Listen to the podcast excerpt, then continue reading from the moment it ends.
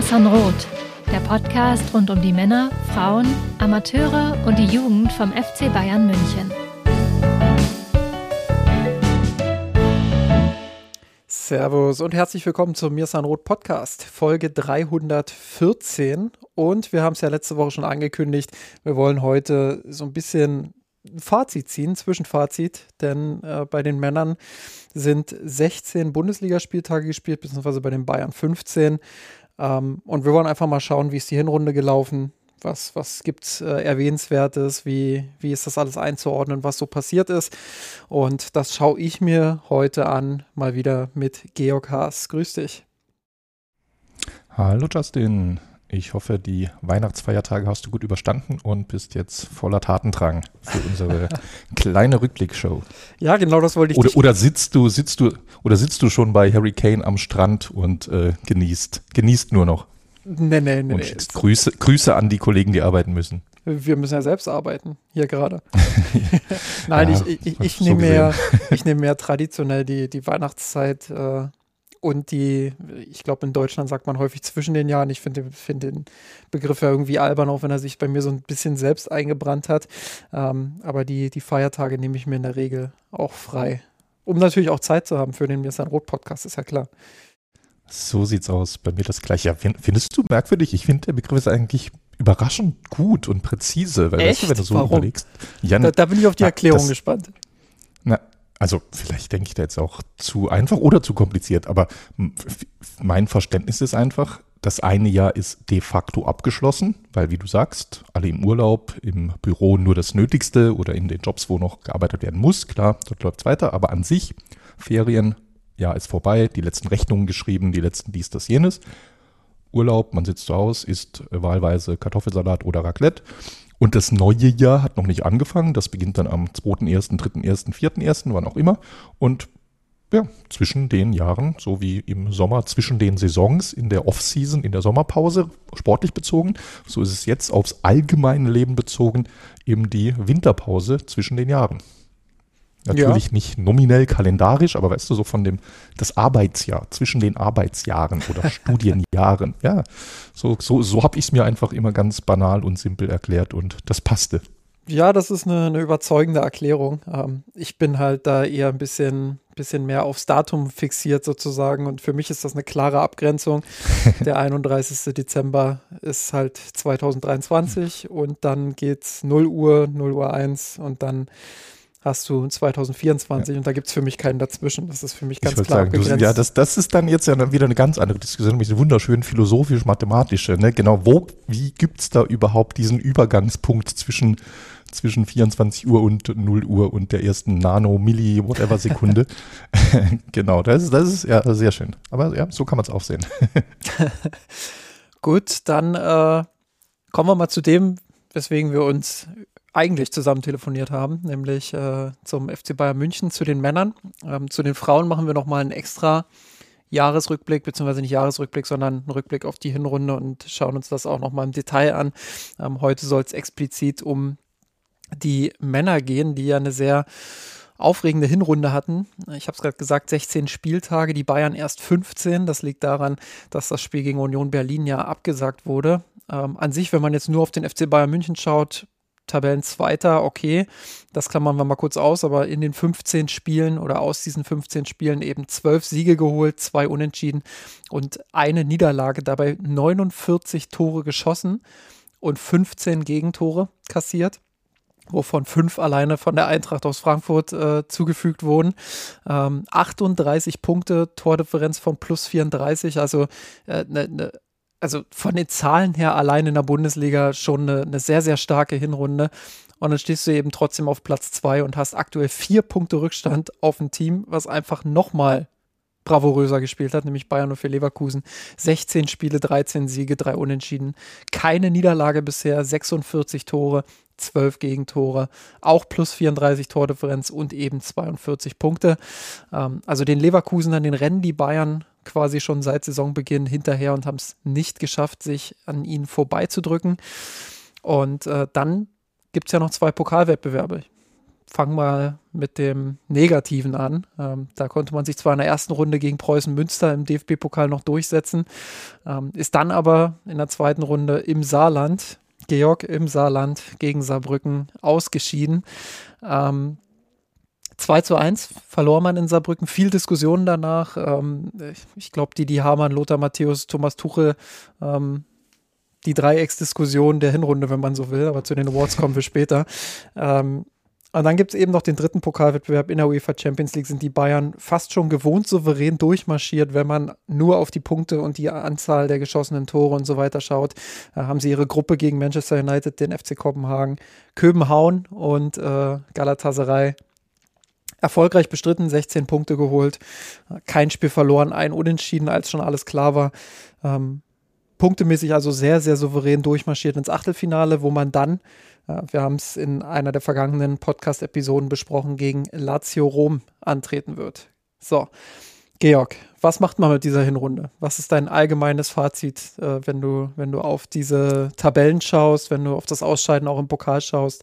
Ähm, was, ist, was ist dein Gefühl? Ja, ich habe es vorhin ja mit, mit, mit Kanes Bild, also ich habe gar keine Bilder gesehen, falls er welche gepostet hat, aber er hatte, glaube ich, angekündigt, irgendwo in die Sonne zu fliegen und äh, seinen ehemaligen Kollegen aus der Premier League Urlaubsbilder zu schicken, um die ein bisschen äh, neidisch zu machen, während die während der Tage jetzt ja auch noch äh, weiterspielen müssen.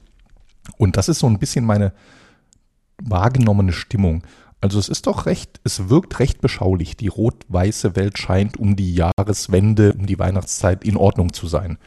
Und ja, das ist einerseits nachvollziehbar, weil du hast es auch gut erklärt. Ne? Die Bilanz ist ja erstmal gut. Punkt. Die Punkteausbeute aus der Bundesliga ist äh, ordentlich. Die Ausbeute aus der Champions League ist sehr gut. Andererseits ist es fast irgendwo ein Stück weit überraschend, dass die Stimmung so gut ist, so entspannt, weil da gab es ja schon auch viele, viele, viele Nebengeräusche. Die Expertendiskussion, Tuchel Hammann hast du gerade erwähnt, äh, aber wir dürfen ja auch nicht vergessen, ich will jetzt nicht zu weit zurückgehen, weil wir schauen nur auf die Hinrunde. Aber wir haben ja erst vor sechs, sieben Monaten kam erst Tuchel ins Amt, oder sind es schon acht mittlerweile? Ja, sind tatsächlich schon acht Monate. Tuchel kam ins Amt, danach ging es ja erstmal richtig bergab, wenn du so willst. Das Aus damals in der Champions League im DFB-Pokal, danach das Aus für Kahn und Pratzo. Du wusstest nicht so genau, was alles muss da neu gemacht werden beim FC Bayern und äh, so gesehen ab dem 1.7., was passiert da auf Vorstandsebene? Welche Auswirkungen würde das auf den Transfersommer haben?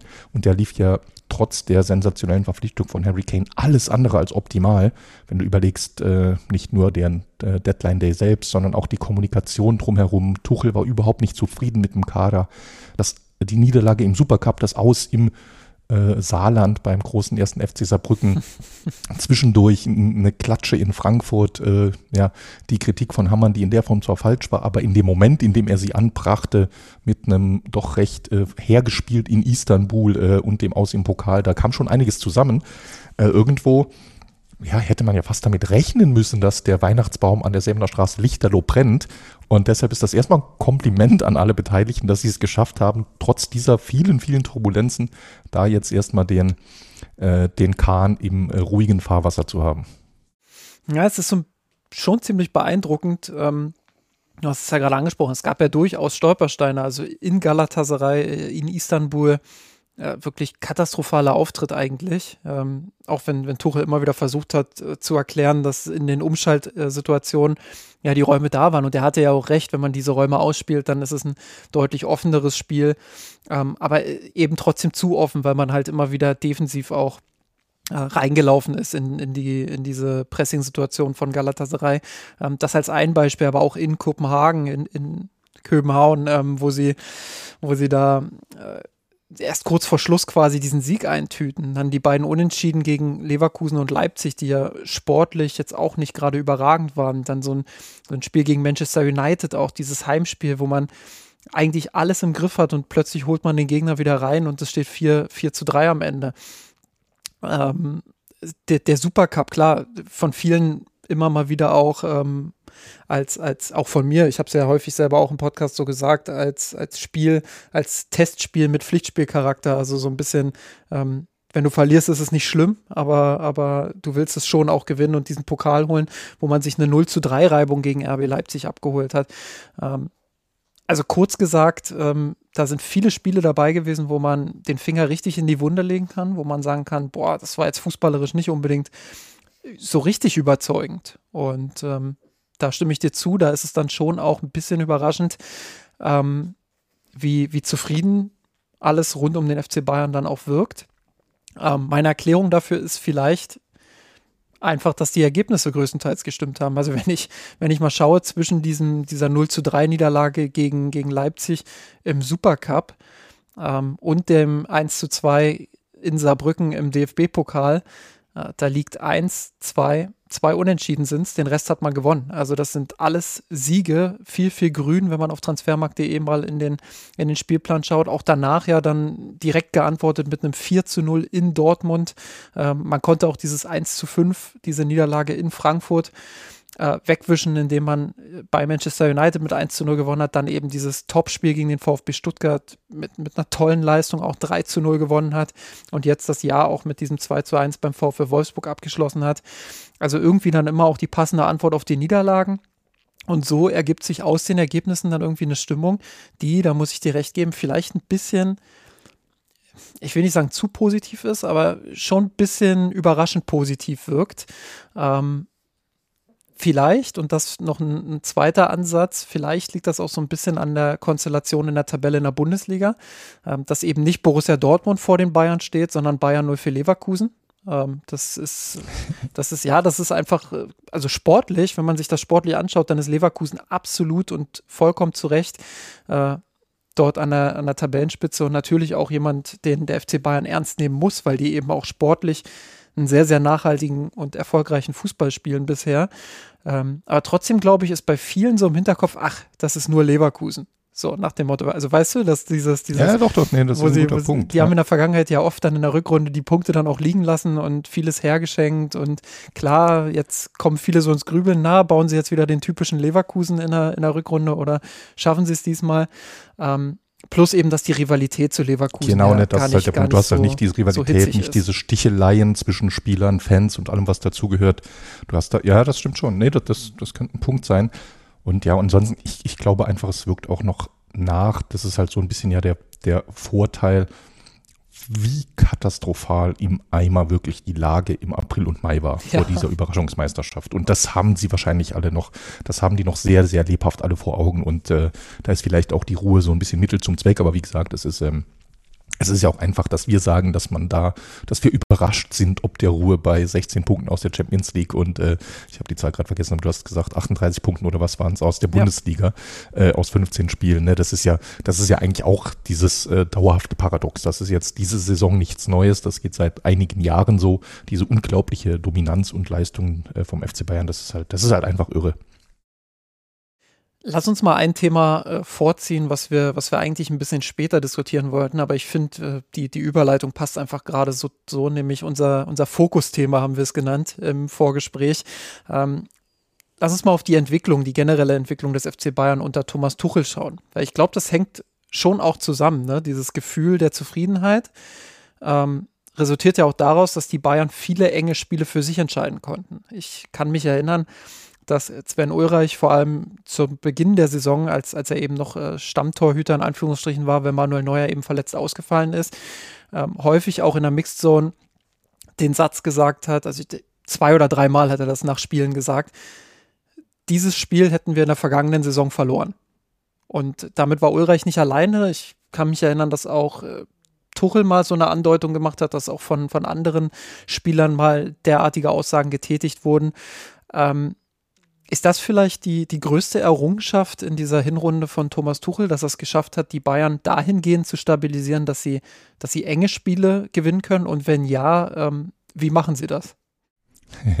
Wobei, als erstes fällt mir hier ja ein, das wäre mal ein interessantes Thema für einen Faktencheck. Ne? Stimmt das denn wirklich? Oder das ist ja, das darf man ja nicht vergessen, auch unter Nagelsmann und auch vorher unter Flick. Bayern hat ja nie viele Spiele verloren. Äh, und ist das dann wirklich so? Ist das ein statistisch signifikanter Anteil von Spielen, in denen Bayern irgendwie geführt hat und noch Punkte, muss ja letztlich auch nicht zwingend eine Niederlage sein, und da noch äh, Punkte gelassen hat? War das wirklich äh, signifikant erhöht unter Nagelsmann? Ich bin mir nicht sicher. Äh, es kann natürlich auch sein, dass da so Einzelfälle, die man dann im Kopf hat, weil sie vielleicht mal hier oder da besonders spektakulär waren, Sternchen und selbst da fällt mir spontan nichts ein. äh, herausstechen würden. Weil wenn ich so überlege, dass so das Aus gegen Villarreal beispielsweise unter Nagelsmann, das natürlich irgendwo äh, für immer da vieles andere überschattet, weil es das, die größte K.O.-Niederlage von ihm war. Und das, jetzt korrigiere mich, wenn ich das falsch äh, im Kopf habe, aber es war ja nicht so, dass Bayern da ja, doch im Rückspiel war es das späte Gegentor. Ne? Das, das, ja. Insofern siehst du, da haben wir es jetzt direkt schon. Das ist natürlich dann, und das ist dann ein Thema, das da so ein bisschen überstrahlt. Das kann durchaus sein. Deshalb da, da kann was dran sein, dass da was, äh, dass das überstrahlt. Es kann aber auch sein, und das ist dann die Überleitung zu Tuchel. Das haben wir ja damals auch schon kritisiert. Bayern hat nicht immer clever gewirkt. Unter Nagelsmann nicht, vorher unter Flieg auch schon nicht. Das war unter Flick gab es nur ein Tempo, das war Vollgas. Das ging eine äh, mindestens Halbsaison lang richtig, richtig famos gut, wo sie einfach sensationellen Fußball gespielt haben. Danach hatten sie auch Probleme damit, weil sie einfach nicht mehr in jedem Spiel geschafft haben, das gleiche Tempo aufs, äh, auf den Platz zu bringen und oder die Gegner sich besser angepasst hatten. Und unter Nagelsmann war es auch so ein bisschen dieses Thema. Wir hatten ja manchmal fast gefeiert, wenn es ein Spiel lang so nach einer Art Verwaltungsfußball aussah.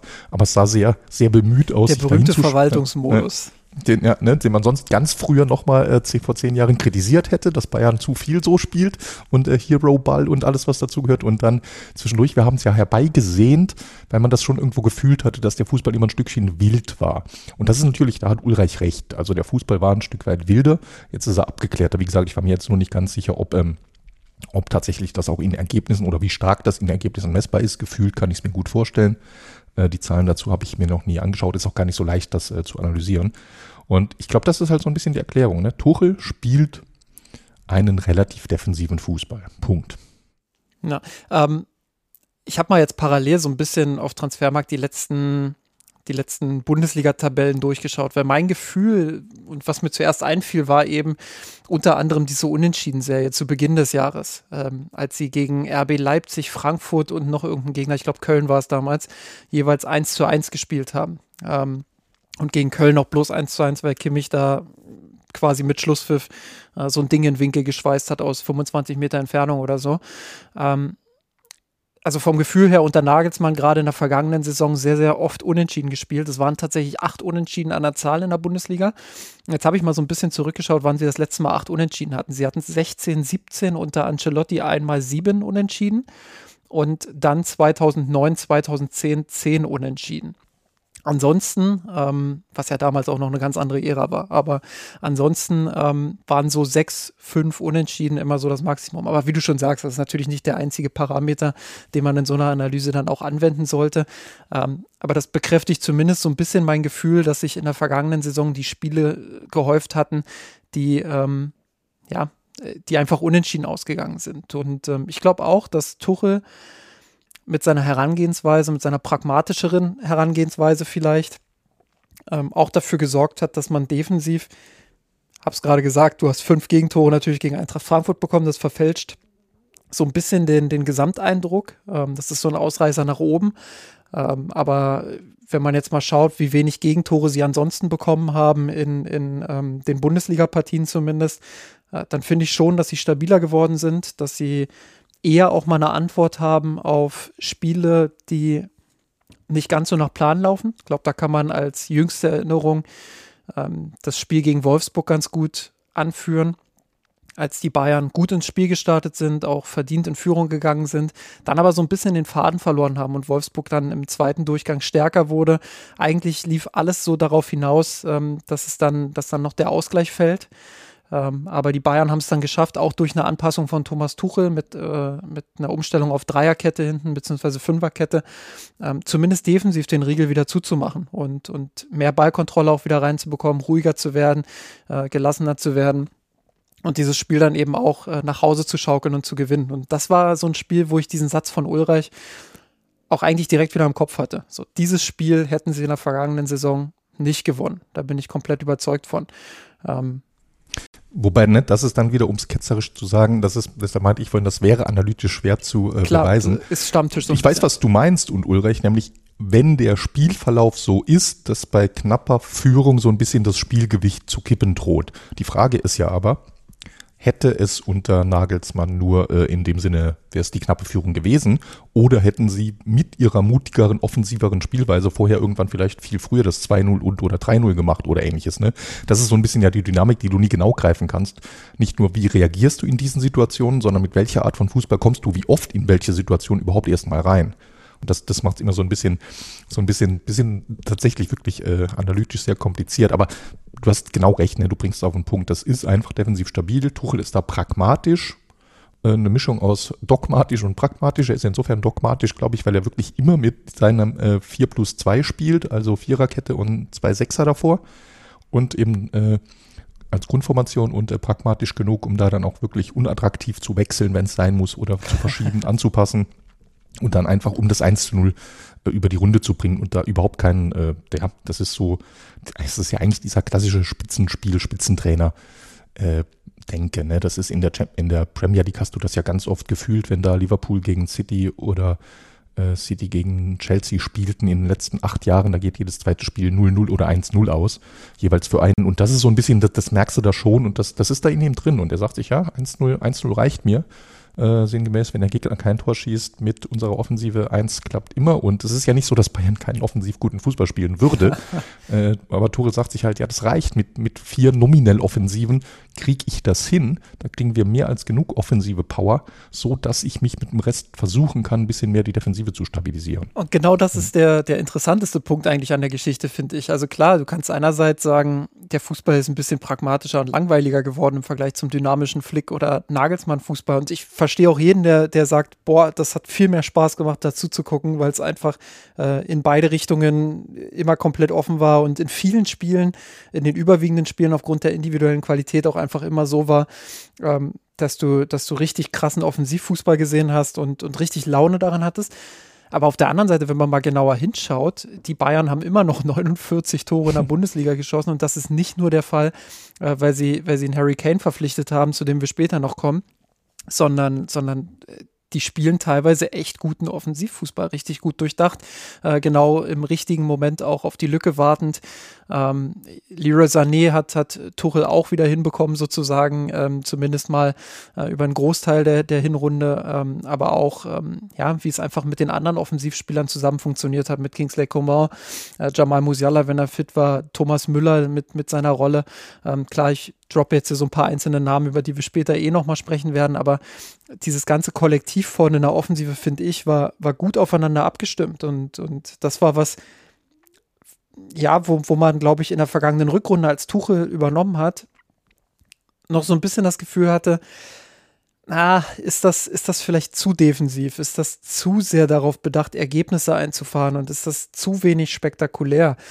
Aber ich finde, in der Hinrunde jetzt, in dieser Saison, hat Tuchel das schon auch eindrucksvoll widerlegt, weil die Bayern in fast jedem Spiel ähm, wirklich sehr gute Offensivleistungen gezeigt haben und immer in der Lage waren, auch ähm, mindestens mal ein Tor, aber meistens eben auch mehr Tore zu schießen. Ähm, und, und äh, dabei gut kombiniert haben miteinander und, und immer wieder auch gute gegenläufige Bewegungen hatten, auch variabel gespielt haben. Also es gab Spiele, wo sie mal über so einen langen Ball mit, mit äh, über, über zwei, vier Ket äh, zwei, drei Ketten hinweg erfolgreich waren. Es gab Spiele, wo sie ähm, gut kombiniert haben, also wo man immer wieder auch gesehen hat, ah, da ist, da ist eine Detailanpassung da. Und ähm, ja, klar, es gab auch Ausnahmen, es gab auch Spiele, wo es, wo es nicht so funktioniert hat, aber im Großen und Ganzen habe ich da schon auch eine Entwicklung wahrgenommen, äh, was die Offensive anbelangt. Ja, ne, ganz ohne Frage. Also das ist wichtig, weil äh, wir betonen es ja öfters und erklären, ihr denkt, ich, was wollte ich gerade sagen, er denkt es erstmal aus der Defensive, da bin ich mir eben nicht mal sicher. Äh, er, ist es auf jeden Fall ein wichtiger Aspekt bei ihm, defensiv sicher zu stehen, weil er genau das weiß. Ich glaube, weiß, ich glaube er, denkt die, er denkt die Defensive aus dem Ballbesitz sozusagen heraus. Also mhm. Tuchel ist schon noch ein Trainer, ähm, der das, das hat sich vielleicht auch bei anderen Stationen in seiner Karriere mal anders dargestellt, aber schon ein Trainer, der viel Wert auf Kontrolle mit dem Ball ähm, legt. Und du hast es gerade gesagt, dann, dann sagt er vielleicht, okay, vier, fünf Spieler reichen mir offensiv, aber die reichen ja faktisch eben auch, um die Tore zu erzielen, wie ich es gerade erklärt habe. Ähm, und auf der anderen Seite ähm, ist da eben auch Kalkül dabei, wie verteidige ich dann gegen den Ball, wie bin ich mit dem Ball schon so positioniert, ähm, dass ich wieder gut in eine Grundordnung reinkomme. Ich würde jetzt gar nicht sagen, dass Tuchel da viel auf äh, aggressives Gegenpressing setzt. Also da ist klar, gibt es die Momente auch beim FC Bayern, aber auch das ist ja vielleicht eine Veränderung unter Tuchel, dass man dann relativ schnell sich wieder hinter dem Ball vereinigt, also relativ schnell in so eine kompakte Grundformation reinkommt, was ja vorher immer komplett anders war. Also äh, unter, unter Flick und Nagelsmann hat man ja sofort den Ball gejagt ähm, wo wir wieder beim Thema wild sind. Ähm, genau, aber das ist vielleicht da gerade mal eine, eine genau, aber das ist vielleicht das, was du gerade ja. gesagt hast mit genau. dem aus der Defensive herausdenken. Ich würde vielleicht eher sagen aus der Kontrolle herausdenkend. Ja. Genau, nee, nee, das passt gut. Äh, nur kurze Ergänzung, diese berühmten PPDA, äh, Passes ja. äh, allowed per äh, possession in the opponent's half oder so ähnlich. Also es ist ein äh, komplizierter Name. Es geht darum, wie viele Pässe kann der Gegner sich durchschnittlich, also es ist nicht gezählt, sondern es ist ein Durchschnittswert äh, auf Summe der gesamten Spieldaten, äh, pro Defensivaktion des FC Bayern, wie viele Pässe erlaubt man also dem Gegner. Und das ist, wenn man so super, super wildes Pressing spielt. Genau, in dessen Hälfte, ja, ja. Genau, ne, weil das so das Maß ist für die, deshalb ein ganz gutes Maß für Pressing-Intensität. Ganz überspitzt gesagt, zieht man sich so richtig weit zurück, Busparkmäßig und äh, der Gegner spielt den Ball immer wieder um so im Härter-U um sich herum, dann kommen da schnell mal richtig viele Pässe zusammen geht man vorne aggressiv drauf, dann kommen da gar nicht erst viele Pässe zusammen. Und wie gesagt, man äh, zählt das aber nicht in der einzelnen Sequenz, sondern addiert das eben äh, ganz einfache Gleichung am Ende des Spiels, wie viele Pässe in der gegnerischen Hälfte gab es und wie viele Defensivaktionen äh, der anderen Mannschaft gab es. Defensivaktionen wie Tacklings, Interceptions, also abgefangene Bälle oder ähnliches. Und dieser Wert steht beim FC Bayern aktuell knapp über 12 im Durchschnitt. Das ist ein relativ durchschnittlicher Wert in der Bundesliga, eher noch im unteren Drittel. Und der war sonst die letzten Jahre immer einstellig. Im letzten Jahr halb Nagelsmann, halb Tuchel war er bei, bei 8,6. Im Jahr davor bei nur Nagelsmann, da war er bei 7,9. Und unter Guardiola war er mal irgendwann noch niedriger. Also das ist da schon, da merkt man das. Bayern presst etwas tiefer, etwas passiver, lässt den Gegner zwischendurch mal ein bisschen Luft zum Atmen was aber gleichzeitig Luft ist, die der FC Bayern selbst gebrauchen kann, um sich defensiv zu sortieren. Und das, das sieht man da, glaube ich, gar nicht schlecht in, in dieser Zahl. Ne? Und das ist, was du meintest, da ist einfach so ein bisschen, ja, man verzichtet auf zwei, drei hohe Ballgewinne pro Spiel. Man reduziert aber die Gefahr, dass man, wenn die Ballgewinne, wenn das Gegenpressing nicht greift, dass man dann zu schnell überspielt wird und der Gegner zu einfachen Chancen kommt. Ja, es wirkt alles ein bisschen mh, mm, effizienter, würde ich fast sagen. Also vorher ähm, viel Aufwand für immer noch viel Ertrag, aber, aber eben teilweise ein bisschen zu viel Arbeit vielleicht und ein bisschen zu äh, sehr dieses, ähm, wir wollen jetzt jeden Ball sofort wieder zurückerobern und, und gehen da sofort energisch hinterher und öffnen dann vielleicht auch mal einen Raum äh, für den Gegner und jetzt ein bisschen durchdachter, ein bisschen strategischer, ein bisschen strukturierter alles. Ähm, negativ würde man natürlich sagen, wenn die Bayern dann nur 0-0 gegen Kopenhagen spielen oder ähm, keine Ahnung, 1 zu 2 in Saarbrücken verlieren, dann, dann sagt man wahrscheinlich, ja, es ist zu ideenlos und langweilig ähm, oder was auch immer ein Dietmar Hamann sagen würde. Ähm, aber auch ja. nochmal, um, um die Offensive äh, so ein bisschen zu unterstreichen. Ne? Also du hast äh, in der vergangenen Saison über die komplette Spielzeit hast du im Schnitt 2,24 oder 5 oder so, ich habe es jetzt nicht mehr ganz im Kopf, habe es vorhin noch nachgeschaut, ähm, Expected Goals pro 90 Minuten gehabt. Ähm, in der Saison davor unter Nagelsmann war es ein bisschen mehr. Da ist man nämlich auf 2,61 Expected Goals gekommen pro 90 Minuten. Und jetzt rate mal, äh, wo der Wert aktuell steht. Ah, der dürfte recht hoch stehen. Ne? Ich schätze mal, wir sind nur in der Bundesliga. Ja. Ich schätze mal 2,7. Ja, nah dran, 2,8 sind es. 2,88 ja. sogar, glaube ich, also fast 2,9. das ist wirklich stark, ja. ja. Das ist schon, ist schon sehr, sehr stark. Und dann Expected Goals Against, brauche ich, glaube ich, keinem erzählen, war unter Nagelsmann äh, immer über 1,0. Ähm, ist jetzt bei Thomas Tuchel, ähm, muss ich nochmal nachschauen, ich glaube, aktuell sind es 10. Ähm, Jetzt kann man die 10 durch die 15 rechnen. Das sind so 0,6, glaube ich, 0,66, irgendwie sowas. Ähm, expected Goals Against, also auch das verdammt stark. Und äh, gerade wenn man dann auch noch ein Spiel mit drin hat, wo man fünf Gegentore gegen, gegen Eintracht Frankfurt kassiert, ähm, ja, so dann, ist es nicht. Dann ist das, das defensiv ist schon ja, extrem ja. stabil alles. Und, und, und vor allem auch da gab es ja nochmal eine Entwicklung, ja, ja. Ja. Genau. Genau, aber Justin, jetzt lass mal auf eine, auf eine andere Abstraktionsebene gehen. Ich glaube, weil diese Beschreibung Tuchelball, das hat mittlerweile, ja, das, das haben wir jetzt hoffentlich nochmal für den einen oder anderen gut zusammengefasst, aber das ist jetzt keine krachneue Erkenntnis, die wir hier Ende, Ende Dezember haben. Die spannende Frage für mich ist, oder eine der spannenden Fragen ist, was, was halten wir davon und beobachten wir hier gerade so eine Art, ich habe es jetzt mal genannt in meinen Stichworten, das Höhnes-Tuchel-Paradoxon, über das spätere Generationen dann mal äh, dozieren und forschen können. Weil wir erinnern uns damals, als Tuchel erstmals gehandelt wurde als Bayern-Trainer, das war, jetzt hoffe ich, bringe ich nichts durcheinander, das war nach seiner Dortmund-Phase, noch vor also seinen Engagements in, in Paris und später Chelsea. Ähm, Bayern suchte einen neuen Trainer und die ganze Welt wollte irgendwie Tuchel Bayern, Match Made in Heaven, die smarte Laptop-Trainer, der in Mainz und Dortmund hier jeweils gut war. In Dortmund starker Gegner, der stärker Herausforderer vom FC Bayern und als Mainzer immer schon hier taktisch versiert, die berühmten Tuchel-Guardiola-Gespräche. Also eigentlich klar, das muss jetzt der neue Bayern-Trainer werden. Und allem Anschein nach, wir waren ja nicht bei den Gesprächen, aber Hoeneß wollte ihn nicht. Hoeneß wollte keinen so nerdigen Trainer.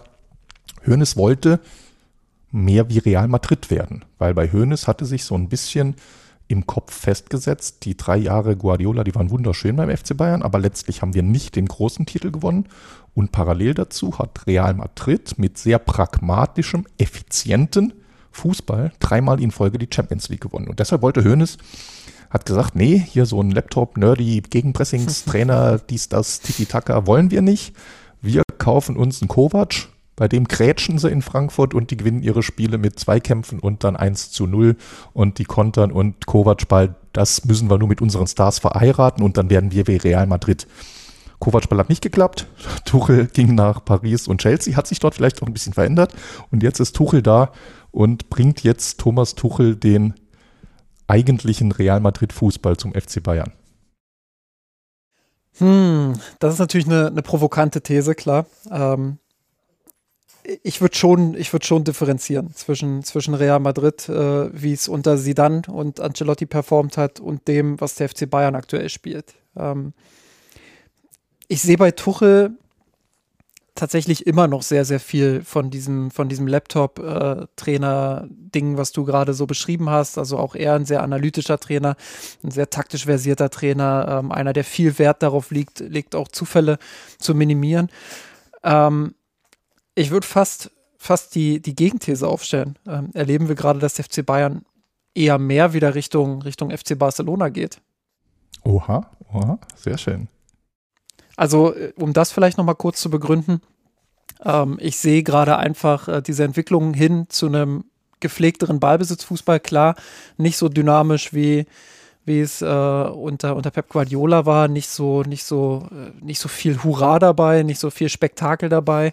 Ähm, aber schon extrem abgeklärt, extrem durchdacht, ähm, extrem gute, äh, extrem gute Struktur in den guten Tagen, an den guten Tagen. Ähm, da hatten wir in der Vergangenheit natürlich ähm, häufig auch Spiele, wir haben es jetzt auch schon gesagt, Saarbrücken etc., äh, wo es nicht so funktioniert hat, aber es ist eben auch eine Entwicklung. Und ähm, diese Entwicklung muss man dann eben auch, ähm, muss man dann eben auch durchlaufen und das dauert eine Weile.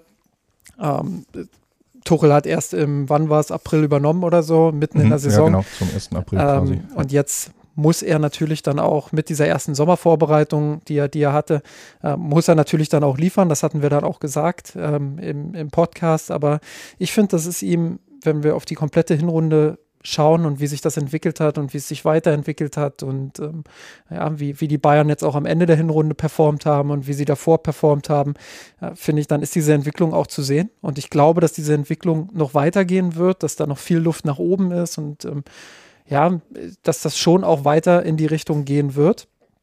Und äh, ich sehe tatsächlich in diesem Ballbesitzschema, in dieser Struktur, sehe ich mehr Barcelona drin ähm, als, als Real Madrid. Ohne dass ich jetzt klar sagen ja, würde, das ist, ja, das ist eins das, von den das beiden. Das gefällt mir, das ist, das ist schön zu hören. Pass auf, da habe ich eine, eine Anschlussfrage für dich.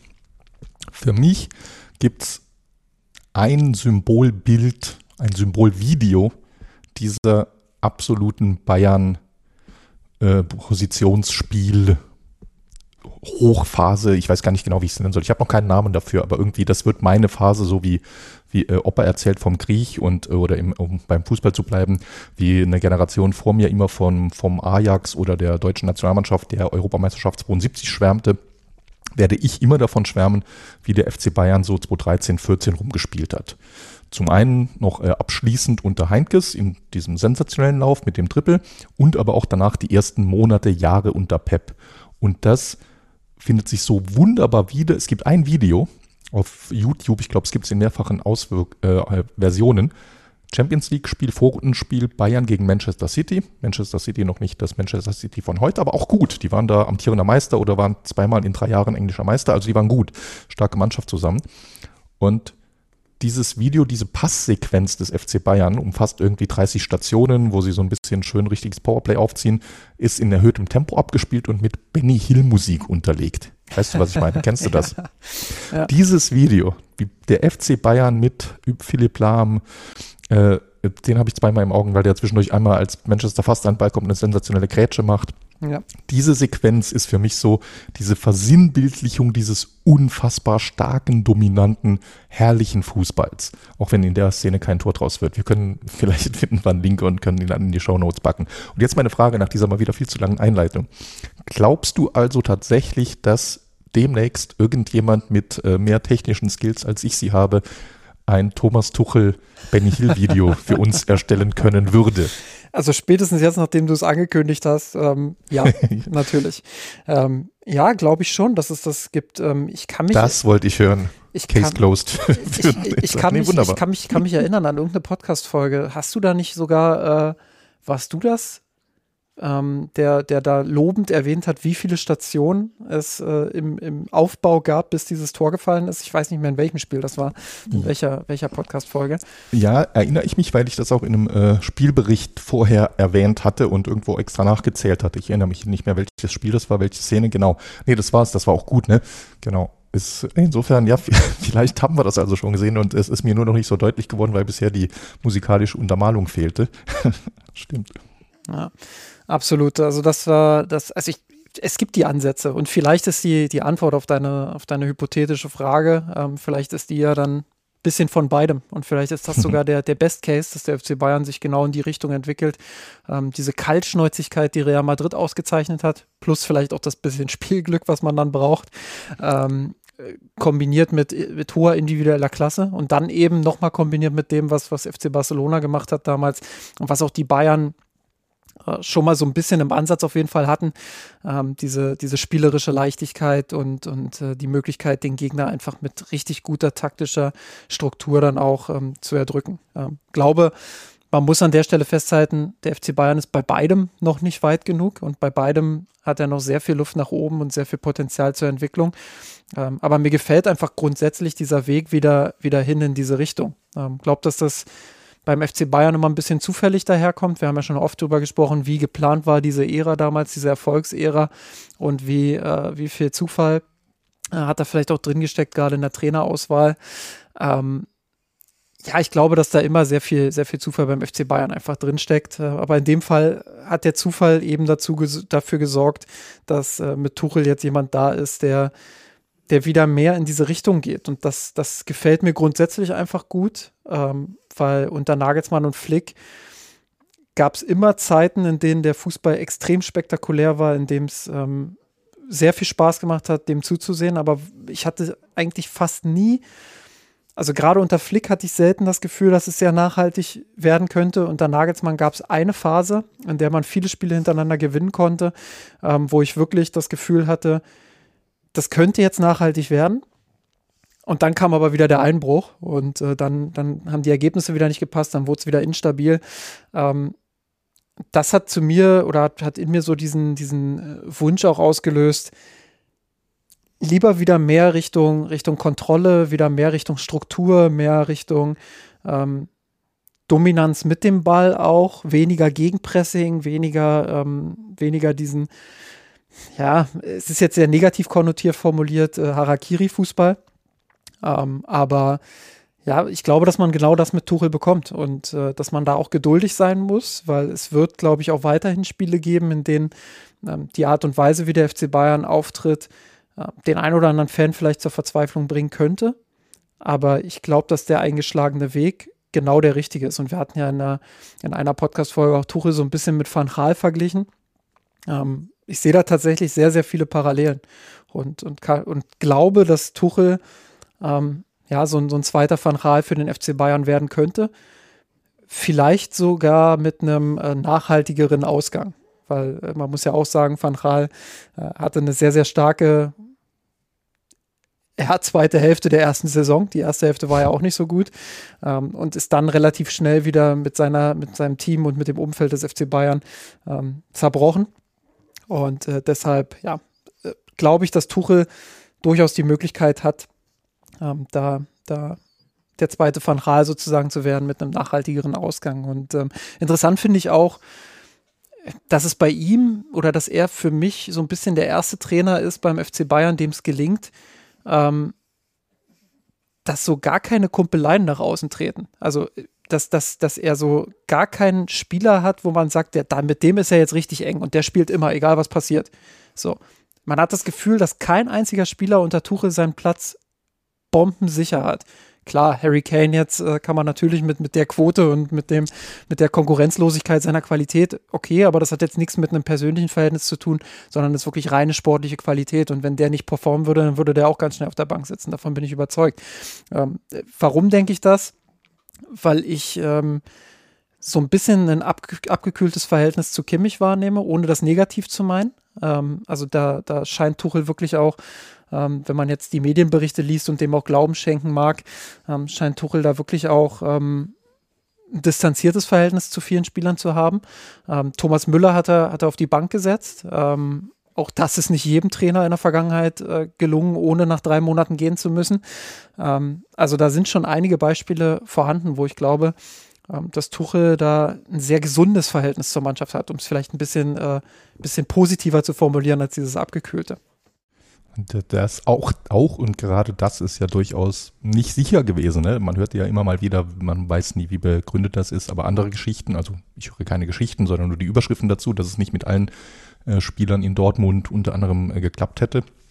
Äh, insofern, ja, das stimmt schon. Nee, ist eine gute Beobachtung. Also wenn ich das hier so zusammenfasse, Justin, das klingt alles aus deinem äh, Munde äh, sehr bedacht und vorsichtig formuliert, zwar aber doch äh, zwischen den Zeilen nahezu euphorisch. Ja. Äh, so, so, euphorisch habe ich dich da tatsächlich in der äh, Trainer-Mannschaftsanalyse, glaube ich, seit wir den Podcast machen, nicht gehört. Das ist. Ja, zumindest seit du da bist. Also, genau, das meinte ich. Ne? Ja, ich, ich habe ja, ich ja, ich glaube, ich war, ich war noch Teil oder ich habe meine erste Podcast-Folge, glaube ich, gehabt 2016, als Guardiola noch Trainer war. nee, nee, der war. Aber aber stimmt schon. Also danach ging es ja mit Ancelotti weiter, dann äh, mit Kovac, Heinkes etc. Da war nicht genau. so viel Euphorie wahrscheinlich vorhanden. Das, das stimmt nee, schon. Und, und mein Debüt hier kam ja nochmal deutlich, deutlich später. Ich bin ja immer noch äh, quasi frisch hier in der ja. Äh, ich, ich, weiß jetzt gar nicht mehr, wer Trainer war, als ich zum ersten Mal hier war. Das war wahrscheinlich, ich weiß jetzt nicht, ob es schon Nagelsmann war oder noch Flick, aber ja, äh, noch länger ist auf keinen Fall her. Ja, aber also das, das liegt auch, das, so ehrlich muss ich sein, das liegt auch daran, natürlich hat jeder und, und jede auch so ein, so ein bisschen eine Vorliebe an Fußball. Und, und es gibt Leute, die sagen, der Simeone-Fußball, Mourinho-Fußball, was auch immer, ähm, das catcht mich total. Dann gibt es Leute, die, die sagen, ähm, ich will unbedingt sowas sehen, was, was Jürgen Klopp auf, auf den Rasen bringt. Oder äh, wird sicherlich auch Leute geben, die jetzt sagen, äh, Nagelsmann zu entlassen war der größte Fehler überhaupt. Ähm, will ich jetzt gar nicht im Detail auf die Diskussion einsteigen. Ich habe Nagelsmann auch immer zugetraut, dass es dass er es irgendwie schafft beim FC Bayern und, und fand auch seinen Fußballstil jetzt nicht komplett unpassend. Aber trotzdem glaube ich, dass der Ansatz, den Tuchel jetzt gewählt hat, ähm, plus eben die Erfahrung, die Tuchel einfach hat. Also das, da müssen wir uns ja auch nichts vormachen. Das, äh, was, was die Weltklasse-Trainer aktuell eben ausmacht, ist, dass sie einen unfassbaren Erfahrungsschatz haben und genau wissen, ähm, wie sie mit einer Mannschaft umgehen müssen, wie viel taktische Veränderungen einer Mannschaft gut tut, ähm, wie, wie sie das am besten implementieren, wie sie vorgehen. Die haben ja alles in ihrer Karriere schon erlebt, von, von Erfolgen bis Misserfolgen. Und äh, das ist bei Tuchel zweifellos der Fall. Äh, der hat auf diesem Niveau so viele verschiedene Mannschaften trainiert. Äh, und das merkt man ihm einfach an, diese, diese Erfahrung, äh, die er da mitbringt. Ähm, und, und dann eben noch dieser, dieser Ansatz, dieser dieser taktische Ansatz, der, wo ich einfach sage, das ist der, der Fußball, der meiner Meinung nach am besten zum FC Bayern München passt. Ja, wunderbar, würde ich sagen. Da haben wir das doch gut auf den Punkt gebracht. Dann lass uns doch mal ähm, auf die Transfers schauen. Wir haben vorher, mhm. wir haben vorher ein bisschen drüber gesprochen, ähm, haben gesagt, ja, was, was, wie definieren wir jetzt die Transfers am besten?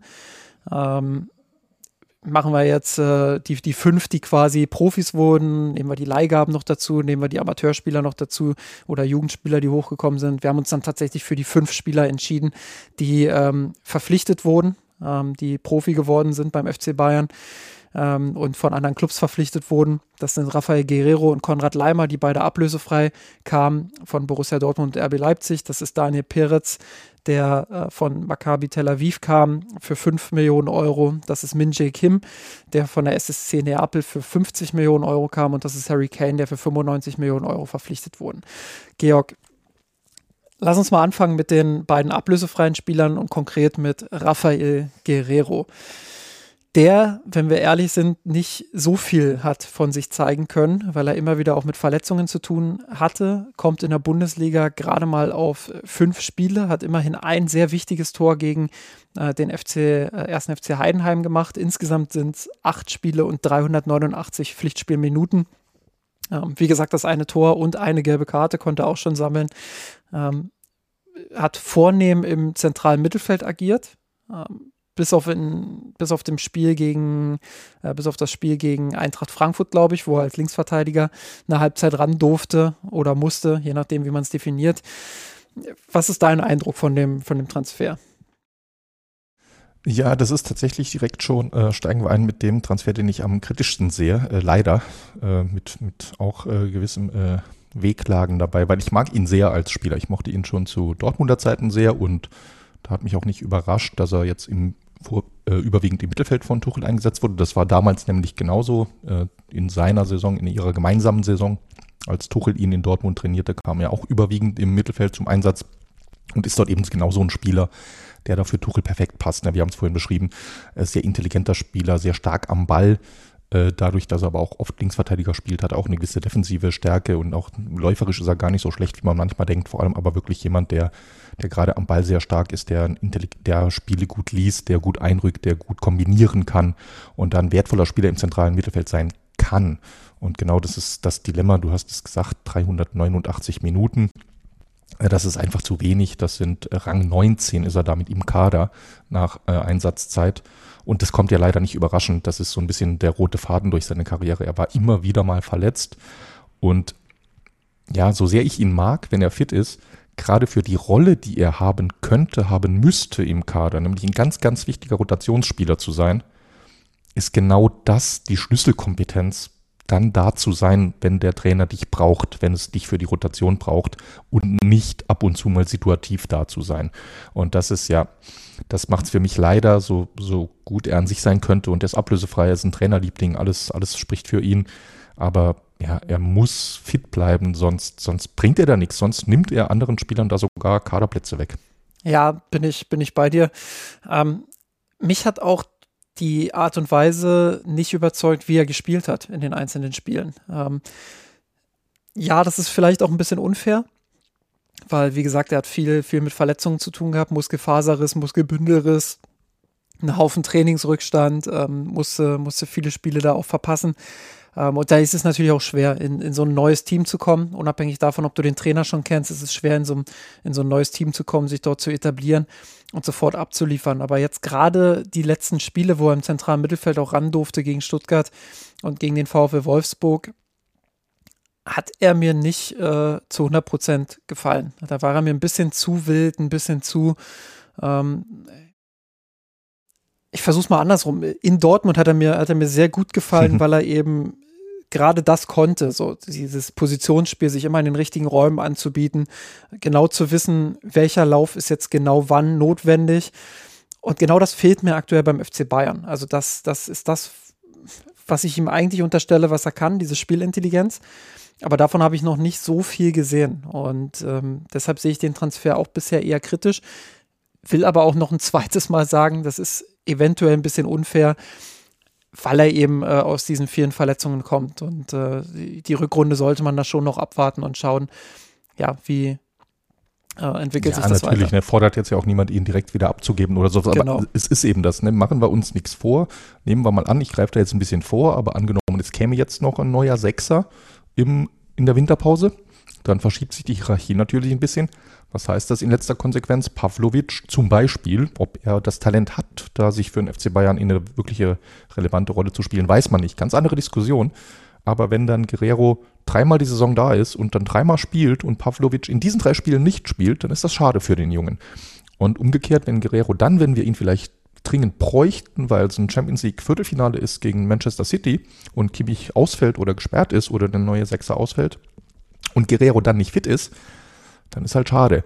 Jetzt können wir darauf hoffen, dass es genau umgekehrt läuft, dass er ausgerechnet dann fit ist und in Form ist, was ja eben auch dann nicht selbstverständlich ist, wenn es äh, so ein, wenn er gebraucht wird als Einwechselspieler oder Rotationsspieler. Aber das ist eben, ja, das ist wie gesagt, das macht es ein bisschen. Also in Stuttgart sage ich ihn positiver als du, aber ich glaube in der Gesamtbewertung sind wir da sind wir da erstmal einig, aber trotzdem er hat noch alle Chancen da uns eines Besseren zu belehren und äh, vielleicht kriegen es die Mediziner und Medizinerinnen in München ja hin, ihn da nachhaltig zu stabilisieren. Jetzt wieder eine Frage, die sehr einfach zu beantworten ist für dich. Wer hat die sechstmeisten Minuten des Kaders? ja, das ist doppelt einfach. Ne? Erstens könnte ich jetzt schätzen, zweitens habe ich ja zu allen Neuzugängen mir ein paar Notizen gemacht. Du bist so vorbereitet. Die, die, die, die, ich habe mir nicht die Minuten selbst rausgeschrieben, sondern nur die Rangfolge. Also die kenne ich. Wenn du mich jetzt fragst, wie viele Minuten hat Konrad Leimer gespielt? Wie viele Minuten hat Konrad Leimer gespielt, Georg? jetzt lass mich mal überlegen. Die, die sechstmeisten, wie viele Spiele haben sie? 15 in der der Liga, zwei im Pokal, sechs in der Champions League. Das macht 23. 23 mal 90 macht 2200. Davon die sechstmeisten 16, nee, 1500. Ziemlich gut. 1595.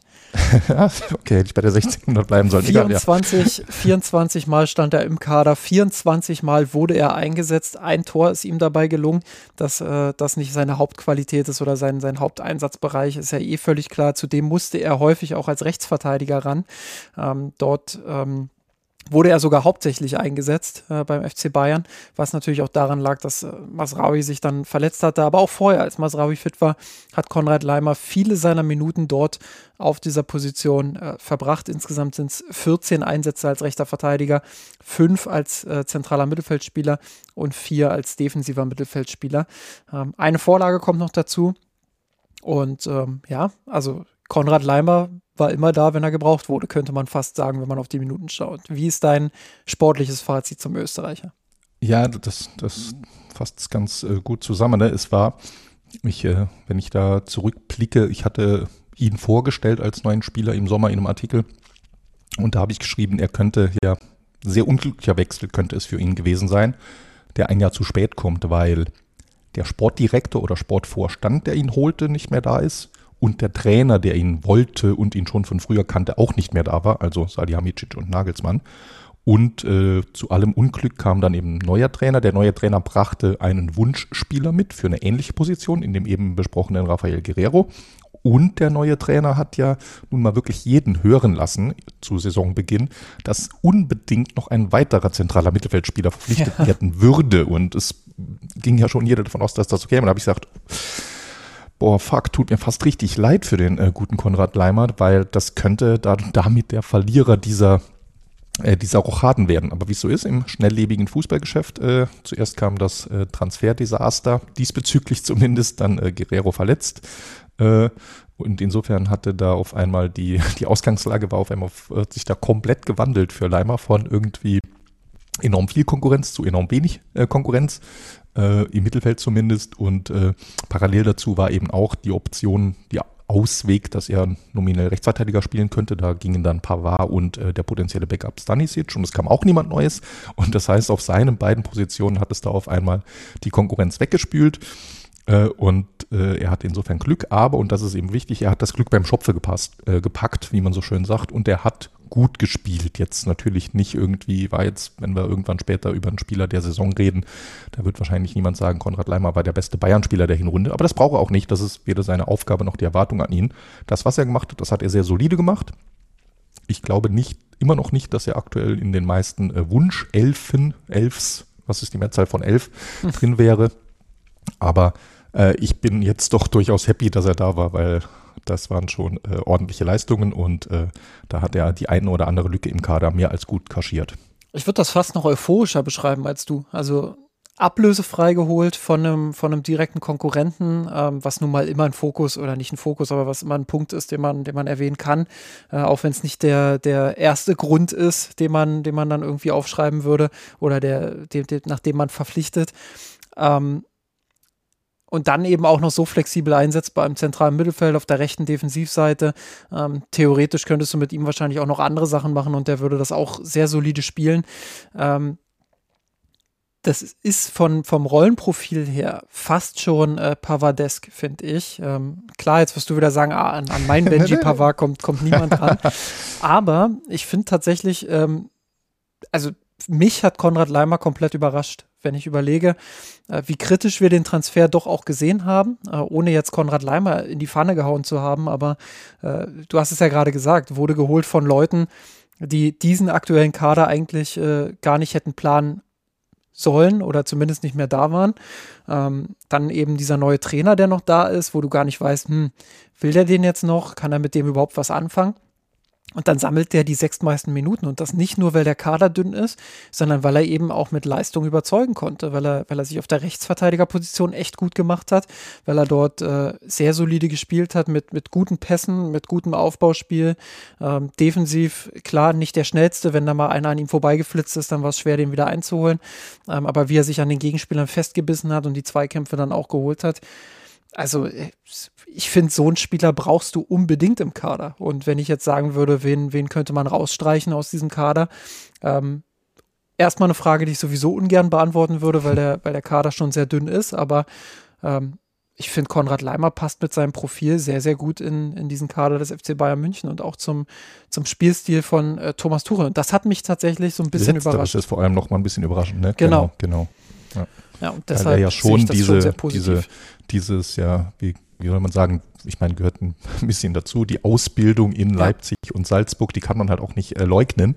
Und das ist natürlich ein gewisser Spielstil, der dort äh, sehr, sehr klar über alle Mannschaften, über alle äh, Seniorenbereiche hinweg gespielt wird und trainiert wird. Und das ist Leimer gewesen. Das sind natürlich grundsätzliche Fähigkeiten, die man überall einbringen kann. Laufen, kämpfen, grätschen, äh, das, das schadet nie im Fußball. Und äh, ganz schlecht passen können die dort natürlich auch nicht. Ich meine, wir reden hier über äh, Champions League Teams, österreichische Meister und deutsche Vizemeister und Pokalsieger, äh, wo er auch jeweils Stammspieler war. Also natürlich kann der Mann Fußball spielen, aber trotzdem genau das würde er, wie würde er als klassischer Red Bull-Spieler mit dieser Umstellung auf Tuchel-Kontrolle klarkommen. Da hat er sich gut reingekämpft und da passt vielleicht auch das wieder, ne, so diese Umstellung, diese Eigenschaften, die kriegst du irgendwo auf der Rechtsverteidigerposition vielleicht nochmal besser übersetzt von Red Bull auf Tuchel als im zentralen Mittelfeld. Im zentralen Mittelfeld kannst du mit dieser Dynamik, dieser Laufstärke, dieser Box-to-Box-Attitüde, die er da so ein bisschen in sich drin hat, machst du da eher vielleicht mal was von der Tuchelschen Kontrolle kaputt, als du es als Rechtsverteidiger machst. Da hast du einfach vom Spiel äh, durch die Begrenzung der Außenlinie, hast du es da ein bisschen einfacher, die Linie hoch und runter zu marschieren und ab und zu mal ein paar Meter einzurücken. Das passt dann vielleicht auch nochmal ganz gut, dass es deshalb vordergründig diese Rolle wurde, in der er sich reingespielt hat. Wobei Pep Guardiola beim FC Bayern auch mal einen Box-to-Box-Spieler hatte, der sehr vitalisierend fürs Spiel war. Ja, das war ja einer der größten. Ach, da, an dem Tag ging auch etwas in mir kaputt, als man Pep Guardiola fürs Mittelfeld Vidal vor die Füße setzte. Ich habe es bis heute nicht verstanden, was die Idee hinter diesem Transfer war. Aber das ist auch nochmal ein anderes Thema. Unter, das, das, das war ein Bruch, das war ein Bruch mit, äh, danach gab es auch keine Benny Hill-Videos mehr. oh, jetzt, jetzt rede ich nicht in den Hamann-Modus hier. jetzt jetzt wird es aber. Nee, ne? Jetzt aber wirklich so, das, das, das Schlimme ist, ich, ich, ich mochte den Spieler sensationell. Ich finde, er ist ein überragender Spieler gewesen, Arturo Vidal, seine ganze Karriere. Und bei Bayern war er auch richtig, richtig gut. Also da, das nicht, äh, äh, nicht falsch verstehen. Aber das war halt genau nicht, also das war genau nicht der Spielertyp, der meiner äh, Meinung nach gefehlt hat sondern das war schon irgendwo eine Abkehr eben vom bis dato sensationellen, wunderschönen Mittelfeld äh, Tiki-Taka-Fußball, den ich einfach mochte, das Zusammenspiel von Groß und Lahm und Co. Und auf einmal steht da Vidal, der Holzfuß. Ach. der Holzfuß. Ja, okay, so. das, das, das, hat mich jetzt wirklich kalt erwischt. damit, damit habe ich nicht gerechnet. ja. es ist, wie es ist. Nee, aber was ich noch sagen wollte, ansonsten, ich fand deinen Pavard-Vergleich sehr, sehr, treffend bei, bei Leimer. Ich bin ja genau deshalb Pavard-Fan und immer äh, äh, Pavard Unterstützer gewesen, eben genau, weil er genau auch diese Rolle gespielt hat. Ne? Auch da war ja klar, da will man jetzt auch nicht, manchmal neigt man ja dazu, dann braucht man ja auch so ein bisschen Abstand, da irgendwas zu glorifizieren. Äh, Pavard war ja auch nie jetzt irgendwie ein Top-5-Spieler des Kaders oder ähnliches. Aber dadurch, dass er das alles so verdammt gut und zuverlässig gemacht hat, war er eben auch jemand, der regelmäßig in den Top 5, 6, 7, 8 nach Spielzeit im Kader war. Weil er eben, und solche Spieler sind enorm wichtig, zwei, drei, vier solche Rollenspieler zu haben, die konstant, konsequent da sind, das machen, was der Trainer will, das ordentlich machen. Ja, die brauchst du. Was war die Rolle von Daniel Peretz in der, in der Hinrunde? ja, das ist, ne, ich, ich würde mal sagen, äh, Peretz, er hatte ein Spiel gemacht, über 90 Minuten. Ja. Ich habe ganz vergessen, was war das Spiel? Müsste Pokal gewesen sein. War das Pokal war das, erste war das Runde? Pokal gegen Preußen Münster, ja. Ja, ja. So, ne, ich meine, sportlich bewerten kann man ihn nicht. Punkt würde ich mal sagen, also nicht anhand der. Noch äh, kein Gegentor beim FC Bayern kassiert. Also, also, die beste, die beste Gegentorquote aller Torhüter beim FC Bayern. Statistisch äh, gesehen muss er spielen. So gesehen, ne? Genau. Nee, Spaß beiseite. Also das äh, kann ich deshalb nicht wirklich bewerten. Ich kannte ihn auch nicht, als sie ihn gekauft hatten und habe da jetzt nicht viel dazugelernt in der Hinserie. Insofern, die für ihn ja nochmal äh, aus persönlichen Gründen, er ist Israeli, doppelt schwer war, wegen allem, was dort seit Oktober passiert ist. Ja. Äh, was man aber sagen muss, das hat der FC Bayern, wir kritisieren ja oft und gerne, wenn es was zu kritisieren gibt. Beispiel auch an Transfers, diese Situation auf der Torwartposition hat der FC Bayern für meinen Geschmack sehr gut gelöst. Auch mit ihm, auch dass sie lange warteten mit dem Transfer, weil ich selbst habe nicht damit gerechnet, dass Manuel Neuer so stark zurückkommt, wie er zurückgekommen ist. Aber Peretz war halt da letztlich so eine Option, so eine Absicherung, zu warten, wie würde Neuers äh, Reha-Training laufen und dann zu sagen, ja, wir kaufen jetzt eben nicht irgendwie zu Saisonbeginn hier einen neuen Star fürs Tor, sondern wir vertrauen erstmal drauf, dass Neuer wieder zurückkommt, sichern uns aber noch ein bisschen zusätzlich ab und machen das eben mit ihm. Und insofern finde ich da perfekt gelöst. Für ihn, auch für ihn sollte das okay sein, wenn es jetzt so bleibt und Manuel Neuer noch verlängert oder ähnliches oder sonst irgendwann eine andere Lösung kommt, dann wird es für Peretz in ein oder zwei Jahren weitergehen. Die Station beim FC Bayern nimmt ihm niemand mehr. Für den FC Bayern ist er aktuell eine gute dritte Absicherung. Und äh, ja, finde ich so eine okay, passt eigentlich für alle Seiten. Dann weiter mit äh, Min Jae Kim, der für 50 Millionen Euro von der SSC Neapel kam, ähm, als Abwehrmonster äh, bekannt ist ähm, und als, als der beste Verteidiger der Serie A nach München kam. Ähm, ist er jetzt der beste Verteidiger der Bundesliga, Georg? Direkt äh, präzise Frage. Ich glaube, die Antwort, da sind wir uns einig, die ist Stand jetzt zumindest durchaus klar mit Nein zu beantworten. Ja, sehe ich auch so. Ähm, ich muss sagen, Enttäuschung ist immer zu hart. Das, äh, aber mir fällt gerade einfach kein anderer Begriff ein. Das ist ähm, hat mich vielleicht ein bisschen verwundert, dass, ähm, dass er so lange Anlaufzeit braucht. Weil, also klar, er hat jetzt äh, schon, schon viele Clubwechsel auch durchgemacht in den letzten Jahren, ähm, hat jetzt vielleicht sich nirgendwo so richtig festgespielt. Das spielt vielleicht auch nochmal eine Rolle. Ähm, dann, dann neue Kultur wieder in Deutschland, äh, gerade in Bayern. Ähm, wo er einfach schauen muss, dass er sich da auch anpasst. Ähm, aber trotzdem habe ich mit seiner Qualität, mit seiner Klasse schneller dran geglaubt und, und auch gehofft, dass er sich dort äh, etabliert und dass er sofort seine Qualität auch einbringen kann. Und wenn wir ehrlich sind, in vielen Spielen hat man auch gesehen, welche Qualität er hat, gerade im Zweikampf. Also der hat mitunter einzelne Zweikämpfe geführt, die absolut Wahnsinn waren, ähm, wo zu Recht dann auch die, die gute alte Bäckerfaust ins, ins Publikum von ihm kam. Also das ist ja was, was ich bei Verteidigern grundsätzlich auch immer geil finde, wenn die, wenn die so Zweikämpfe führen, äh, die gewinnen und dann das Publikum quasi mitreißen und sich selbst pushen und äh, das feiern, als hätten sie gerade ein Tor geschossen. Ähm, genau diese Defensivmentalität ähm, brauchst du einfach auch. Und die brauchst du auch in einem Team, das viel auf Kalkül und viel auf Kontrolle setzt und vielleicht sogar gerade in so einem Team.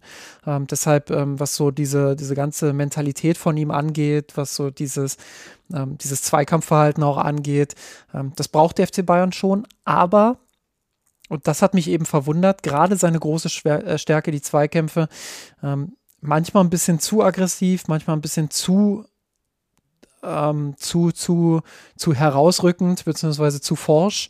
Ähm, manchmal ein bisschen zu fehleranfällig dadurch, auch einen Raum hinter sich zu öffnen. Ähm, er hat es nicht geschafft, auch äh, Dayo Upamecano neben sich quasi äh, zu stabilisieren. Das ist ja immer so ein, so ein, Faktor, den wir auch häufig genannt haben. Natürlich ist Upamecano in erster Linie immer für sich selbst verantwortlich, aber die Hoffnung war ja, äh, dass wenn jemand neben ihm steht, der der äh, Stabilität ausstrahlt, der, der dieses, diese, diese absolute Sicherheit ausstrahlt, ähm, dass dann auch Upamecano davon profitieren kann. Ähm, und da hat mir so, so ein paar Prozentpunkte haben mir da gefehlt, wo immer so, so ja, diese, diese Anfälligkeit für Aktionen da war, die, die mir zu lässig gewirkt haben auch. Ähm, auch mit dem Ball, hier und da der eine Ballverlust. Ähm, ja, gegen, gegen Saarbrücken, glaube ich, war es ganz eklatant. Ähm, unter anderem, ja. ja. Wo, er, wo er da ein Gegentor auch einleitet. Also so ganz angekommen in München scheint er mir noch nicht zu sein, wenngleich ich sein Potenzial natürlich sehe. Ja, genau. Nee, ich glaube, das ist so ein bisschen, ne? gerade weil Upamecano äh, ja auch wieder insgesamt eine gute Runde gespielt hat, aber wieder mal die klassischen äh, Upamecano-Böcke 1 bei drin hatte, wünscht man sich ja da einen Gegenpart, der ihm das nimmt und äh, gemeinsam dann irgendwie zu einem fehlerlosen, äh, zu einer fehlerlosen Maschine wird da hinten drin. Und genau wie du sagst, man sieht ihm an, dass er das kann, dass er gerade defensiv diese enorme Qualität hat, dass er sich offensiv auch was zutraut, aber da war es einfach, ja, man hatte da manchmal schon den Eindruck, vielleicht ist es doch noch mal einfacher in der Serie A im Aufbauspiel teilzunehmen als in der Bundesliga, die vielleicht nicht mehr ganz so wild presst wie noch vor zwei Jahren oder drei oder fünf Jahren und andere Ligen haben aufgeholt oder sich angepasst. Aber manchmal er, war er vielleicht einfach doch davon überrascht, dass irgendwie ein Spieler da noch dazwischen gespitzelt ist und ihm einen Pass abgefangen hat oder hier und da äh, er eine Lücke hinterlassen hat. Vielleicht fehlt auch noch ein bisschen die Abstimmung mit seinen Nebenspielern oder ähnliches, aber diese, diese Stabilität, da fehlt noch ein bisschen umgekehrt, was ich ganz witzig finde. Äh, rate, und das ist jetzt eine ähnlich schwierige Frage wie vorhin von dir, rate, welcher Verteidiger, Innenverteidiger in der Bundesliga bei WhoScored, äh, Sofascore und ähnlichen rein datenbasierten Noten den äh, Bestwert der Bundesliga hat in der Hinrunde. Ist es Kipp? Ja. Auch witzig, ne? Ja, sage ich ja, bester Verteidiger in der Bundesliga. nee, nee, genau, ne? Auch hier, ne, wir wissen es und sagen es äh, oft genug, äh, das sind halt auch, wie soll ich sagen, diese Sie sind immer gut für einen ersten Eindruck und manchmal auch gut, um einen ersten Eindruck zu challengen. Es ist natürlich nie äh, die, die alleinige Wahrheit, aber es ist, und äh, da kommt halt viel zusammen. Ne? Das ist halt eine Summe aus, Ball, jeder Ballkontakt hilft ja quasi bei diesen Who-Scored-Noten. Das heißt, jeder Pass von dir, der ankommt, hilft. Äh, einfache Pässe, aber die sind schon mittlerweile, die werden immer besser in ihren Scores, in ihren äh, äh, Crates, das heißt gute Pässe, die irgendwas bewirken, packingmäßig, die bringen dir mehr Pluspunkte für deine Note als einfache Querpässe und ähnliches. Aber trotzdem, Defensivaktionen bringen dir Pluspunkte, abgefangene Bälle bringen dir Pluspunkte, gewonnene Tacklings, gewonnene Kopfbälle und ähnliches. Und da sieht man dann schon, äh, einfach um sich da so ein bisschen zu kalibrieren, hätte ich auch nicht erwartet, niemals erwartet, weil bei uns eben da schon überschwappt, weil wir mit unserer kritischen Brille draufschauen ja. und sehen, ach, hier ist ein Bock, da ist ein Bock und auch wenn es gar nicht immer Riesenböcke sind und das ist ja meine Rede, wir hatten das ja mal so vor ein paar Wochen drüber äh, philosophiert hier im Podcast, wie oft und konsequent soll der FC Bayern hinten rausspielen es gehört halt zu der Philosophie, dass da ab und zu was passiert. Und ich finde es gut, dass sie es weiterhin machen und da auch nicht äh, den Glauben daran verlieren und äh, einfach mit Befreiungsschlägen anfangen. Insofern, also finde ich das finde ich cool. Also das äh, hat bei mir jetzt direkt ein kleines Sternchen für ihn hinterlassen. Und ansonsten äh, auch was Statistiken angeht. Es gibt eine wunderbare Statistik, die gibt es im Fußball seit 100 Jahren und die ist und bleibt eine der besten, wenn es um die Leistung von Spielern geht. Das ist die Einsatzzeit, weil letztlich Tra Trainer sind verdammt schlau, die wissen verdammt gut, wie gut ihre Spieler sind. Und auch wenn es immer irgendwo eine bisschen drauf ankommt, wie fit sind alle äh, Konkurrenten. Oder wie mir. viele Konkurrenten hast du überhaupt? Natürlich, ne? Auf Dauer spielt es immer eine Rolle, aber das, das, ist wirklich Wahnsinn. Ne? Schau dir das mal an, das ist wirklich auf Sicht. Das geht von den Superstars, von den Messis und Ronaldos, die einfach über Jahre hinweg viele, viele, viele Minuten sammeln. Das gilt, wenn du historischen FC Bayern anschaust, die zehn Spieler mit den meisten Minuten beim FC Bayern, das sind wahrscheinlich äh, acht von den zehn würde jeder als Vereinslegende bewerten. Ne? Das ist natürlich, hängt immer alles ein bisschen mit zusammen. Wer nur kurz beim Verein ist, das, das vermischt jetzt zwei Sichtweisen. Aber unterm Strich, man muss sich jede Minute Einsatzzeit verdienen beim FC Bayern.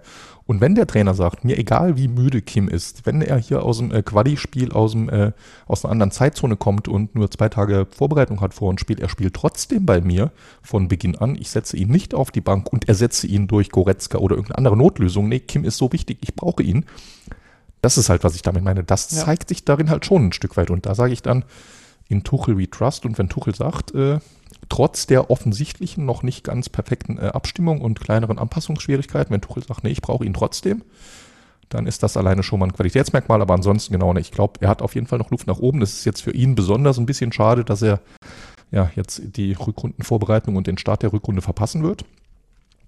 Er wird bei der Asienmeisterschaft sein mit Korea. Aber umgekehrt, wenn es dort gut läuft, kommt er vielleicht mit der richtigen Motivation für, den, für die heiße Saisonphase zurück. Ja, ich glaube, das ist ganz wichtig noch zum Abschluss äh, zu erwähnen. Hast du jetzt natürlich auch zu Genüge getan, aber ich will es auch nochmal betonen, weil ich natürlich auch sehr kritisch gerade war. Es geht da natürlich um, um die Nuancen von gut, hoch zu sehr gut und vielleicht auch noch zu zur Weltklasse. Und da, wie wir dieses Jahr in der Hinrunde auch kennengelernt haben, gibt es ja auch die untere Weltklasse und die obere Weltklasse. ähm, also insofern ähm, ja. gibt es da noch ein paar Stufen, die Kim durchaus erklimmen kann, ohne dass wir jetzt sagen, er war katastrophal, sondern er war halt einfach wahrscheinlich gut. So. Und äh, das, das, was noch mehr möglich ist, das, das kann er noch erklimmen. Das, das wäre, glaube so ich, das, das Fazit, was man zu ihm ziehen kann. Ähm, ich glaube, ich glaube, wir kommen ganz schnell zur oberen Weltklasse, wenn wir jetzt über den letzten ähm, Transfer Perfekte sprechen. Also, Überleitung, also, ja. ich, ich weiß nicht, äh, welche Superlative dir da noch einfallen, aber äh, was Harry Kane in dieser Saison für den FC Bayern München spielt, ich glaube, viele haben damit gerechnet, dass er sofort beim FC Bayern auch wirklich sehr, sehr gut spielen wird und dass er nicht viel Anlaufzeit brauchen wird. Dafür ist er einfach zu gut. Dafür ist er mit 30 Jahren zu erfahren, auch wenn er immer nur für einen Club gespielt hat äh, auf diesem Niveau. Ähm, dafür hat er mit England, mit der Nationalmannschaft auch zu viel erlebt, ähm, als dass er nicht irgendwie beim FC Bayern äh, zumindest mal gut funktionieren könnte. Aber was er dann geliefert hat, war natürlich überragend. In 22 Pflichtspielen kommt Harry Kane auf 25 Tore und 8 Torvorlagen. Allein in der Bundesliga nach 15 Spielen auf 21 Tore und 5 Torvorlagen. Georg, was, was, ist zu, was ist zu Harry Kane noch zu sagen? Ja, wird wahrscheinlich der kürzeste äh, Neuzugang, weil es ist genau wie du sagst, ne, letztlich, das ist phänomenal, braucht man nicht groß erklären, aber das ist wirklich, ja, also dass er gut ist, dass er Weltklasse ist, da waren wir uns alle einig, auch die äh, kleineren Kritiker am Transfer, zu denen ich auch aus einer bestimmten Perspektive gehört. Ich habe ja nie an seiner sportlichen Klasse gezweifelt, sondern nur äh, laut gedacht, ob es äh, der ideale Transfer für den FC Bayern ist. Aber das ist nochmal ein anderes Thema. Ähm, also, dass er gut ist, war klar. Als Kapitän der englischen Nationalmannschaft äh, auf dem Weg zum Rekordtorjäger der Premier League, was er jetzt ja dann erstmal das Rennen zumindest vorübergehend abgebrochen hat. Aber dass er genau, ja, dass er diese Zahlen auflegt, dass er auf dem Weg ist, den Lewandowski-Gerd Müller-Rekord einzuholen, wenn er die Zahlen beibehalten kann. Dass er auf dem Weg dahin auch nicht nur ein reiner Knipser ist, sondern eben auch mit, was hast du gerade gesagt, acht Torvorlagen. Das, ich habe jetzt nicht irgendwie alle Werte von Robert Lewandowski aus der Karriere vor mir, aber acht Torvorlagen ist richtig gut für einen Mittelstürmer. Das, äh, Benzema hatte das früher, als er noch Cristiano Ronaldo neben sich hatte und er de facto äh, Vorbereiter für den war. Aber ansonsten ist das ein echt guter Wert in der Hinrunde.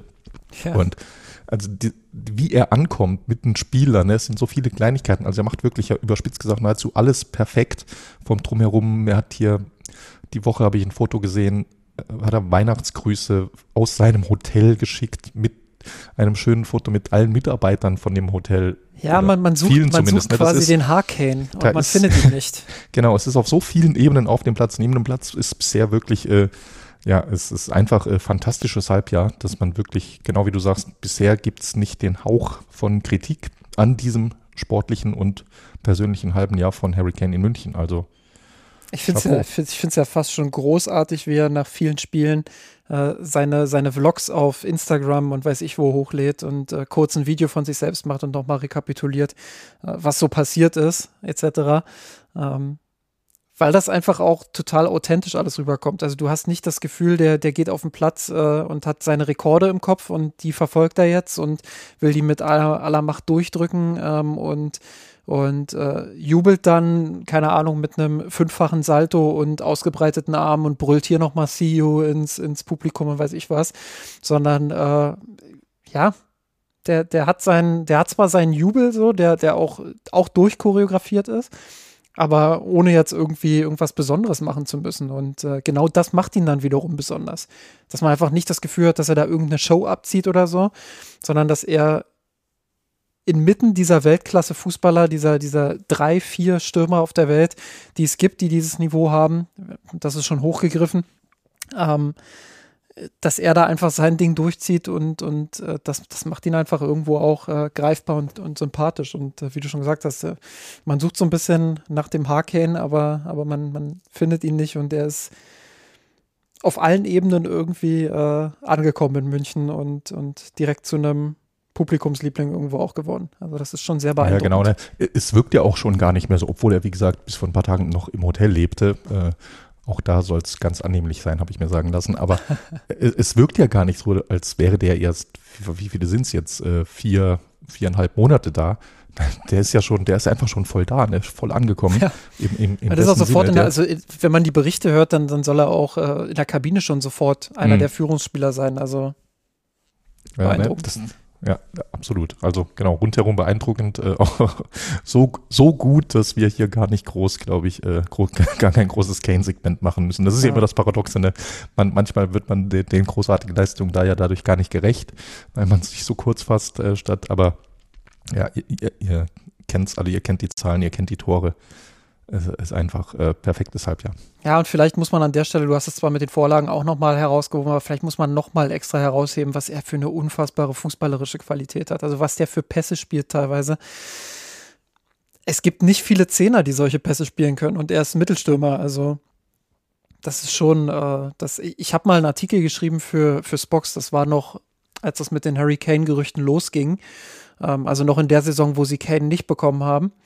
Und ähm, da habe ich schon auch herausgehoben, dass, dass er jemand ist, der spielerisch deutlich mehr kann, als ihm zugetraut wird. Also häufig wurde ja mit Kane, gerade aus der deutschen Brille heraus, immer jemand assoziiert, der ähm, fußballerisch nicht so überragend ist. Also so dieser klassische Strafraumstürmer, der halt viele Tore macht, aber jetzt ja fußballerisch ganz passabel ist.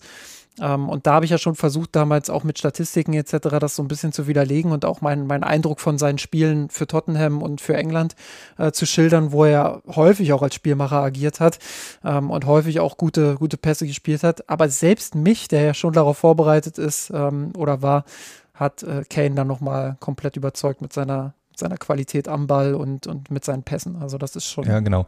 Das, du merkst da aber auch sehr genau, finde ich, dass er weiß, was er kann und ja. auch was nicht. Weißt du, weil ich verstehe auch, wo der Gedanke herkommt. So ein bisschen. Zum einen hat er früher mehr als klassischer Stürmer gespielt und sich erst in den letzten Jahren ja. auch einfach von der Position her entwickelt. Und das andere ist, er ist ja kein, er wird ja kein Tripler wie Musiala oder Messi oder ähnliches. Nee. Ne?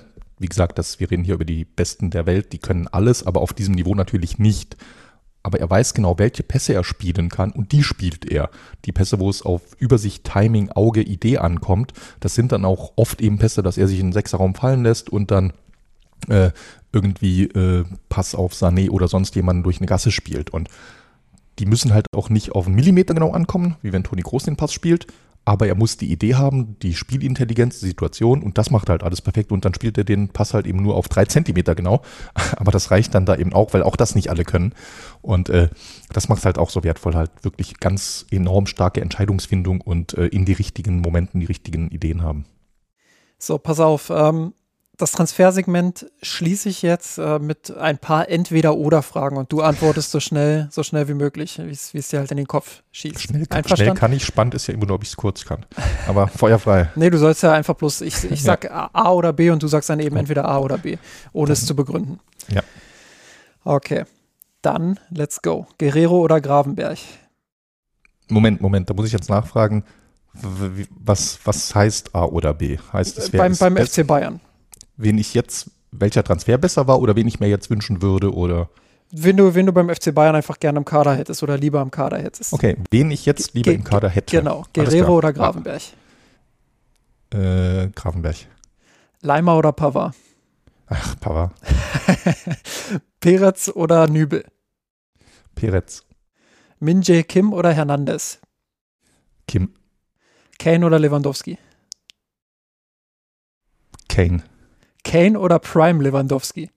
Lewandowski. Interessant, interessant. Ja, das, hat, ne, das, das, hast du jetzt, das hast du gut geframed, weißt du? Ja, Hättest ja. du direkt. Aber genau das, genau das war nämlich mein Gedankengang. Ich habe überlegt, Kane oder der jetzige Lewandowski, das wäre ja langweilig, weil äh, langsam aber sicher, zumindest temporär merkt man Lewandowski sein Alter an. Aktuell ist Kane ohne Frage der deutlich bessere von den beiden.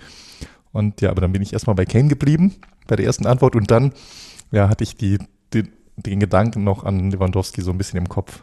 Ich hätte Also mich, mich- ich hätte mich tatsächlich bei, bei allen, ich glaube, ich hätte mich bei allen genauso entschieden, wobei ich mir nicht sicher bin, ob ich spontan nicht doch Kane geantwortet hätte, selbst Hm. bei, bei Prime Lewandowski, weil, also für mich ist das äh, das Niveau, was Kane aktuell hat beim FC Bayern, ähm, ist ungefähr auf dem Niveau, was, was Lewandowski hatte. Vielleicht war Lewandowski noch mal den Tick drüber. Das wird man vielleicht am Ende der Saison auch so ein bisschen vergleichen können, wenn man dann die endgültigen Statistiken auch von Kane hat, etc. Ähm, und ich, ich finde, dass das eine, eine enge Geschichte ist und ich kann auch jeden verstehen und ich glaube, ich sehe es selber auch so, dass das Lewandowski den Tick, individuell den Tick besser war noch, äh, was, was seine, seine Prime-Leistung beim FC Bayern anbelangt. Aber das, was ich vorhin gesagt habe, dieses äh, weniger Show, mehr mannschaftsdienlich, mehr äh, wirklich auch sich, sich in, in die Ziele oder hinter den Zielen des Clubs zu stellen und, und sich da zu vereinen mit den Spielern. Ich glaube, dass das eine andere Wirkung nochmal auch auf die Mitspieler hat. Und dass auch deshalb die Spieler um Kane herum vielleicht nochmal einen Tick mehr strahlen als, als damals ähm, unter Lewandowski oder, oder mit Lewandowski. Wobei man schon Ja. fast unter Lewandowski sagen kann, weil er natürlich dieser, dieser Fixpunkt im Angriff, dieser, dieser Herrscher in Anführungsstrichen Ja, war. genau. Ist, äh, finde ich, finde ich gut. Ne, ich ich würde es so fo- formulieren, weißt du, so Lewandowski macht durch seine Anwesenheit die Mannschaft besser. Punkt. Ja. Ich meine, das machen die alle ein Stück weit auf dem Niveau. Und Kane macht genau, was du gesagt hast. Kane macht die Spieler um sich herum besser und ist selbst gut. Und das hilft der Mannschaft natürlich auch. Was jetzt insgesamt dann den größeren Teamerfolg bringt, das ist ja nicht immer so einfach zu sagen, aber ja, beides, beides absolute Giganten Ja, äh, des genau. Sports. Und ja, Absolut, das, das auf jeden Fall und auch überhaupt nichts gegen Lewandowski. Ich glaube, das ist dann auch einfach eine persönliche äh, Präferenz. Dann lass uns mal über den kommenden Winter sprechen. Äh, Wir haben oft genug, äh, glaube ich, auch im, im Laufe des Podcasts darüber gesprochen, ohne dass wir jetzt da ins, ins Komplettdetail gehen müssen. Aber was, was erwartest du jetzt fürs, fürs Transferfenster? Was ich erwarte, ist eine spannende Frage. Ich erwarte tatsächlich erstmal, dass weniger passiert, als wir alle vielleicht gedacht hätten vor kurzem. Weil, ich habe gesagt, wir haben ausnahmsweise mal ausführlich vorbereitet äh, für einen Podcast, für die vielen Themen. Und äh, unter anderem, was hier wieder eine Rolle spielt, ich habe mir, äh, also wir haben es auch schon oft gesagt, wisst ihr alle, äh, jetzt stehen ja Afrika Cup und die Asienmeisterschaft an. Äh, Choupo-Moting ist nicht nominiert wie es aussieht. Könnte sein, dass da, ich weiß nicht genau, also im, im äh, erweiterten Kader war er, im jetzt nominierten Kader ist er nicht. Ich weiß nicht, ob es da noch Nachrückeroptionen gibt oder ähnliches, aber äh, Stand jetzt wird er nicht äh, hinreisen. Aber äh, Kim Min-jae und eben Nusair Masraoui werden für Korea und Marokko an den Wettbewerben teilnehmen. Die beiden Wettbewerbe gehen relativ bald los und die haben einen äh, nahezu parallelen Spielplan, so dass bis Ende Januar die Gruppenphase und das Achtelfinale gespielt sein werden. Und das könnte dazu führen, dass der FC Bayern sich sagt, ja, warten wir erstmal ab, wie das läuft mit den beiden und ihren Teams bei den Turnieren. Jetzt sind Marokko und Korea durchaus Mitfavoriten. Das heißt, die Chance ist auch durchaus valide, dass beide da noch im Turnier dabei sind und ein Viertelfinale spielen werden und äh, dann erst entsprechend Mitte Februar zurückkommen. Könnte aber natürlich auch sein, dass es doch anders läuft.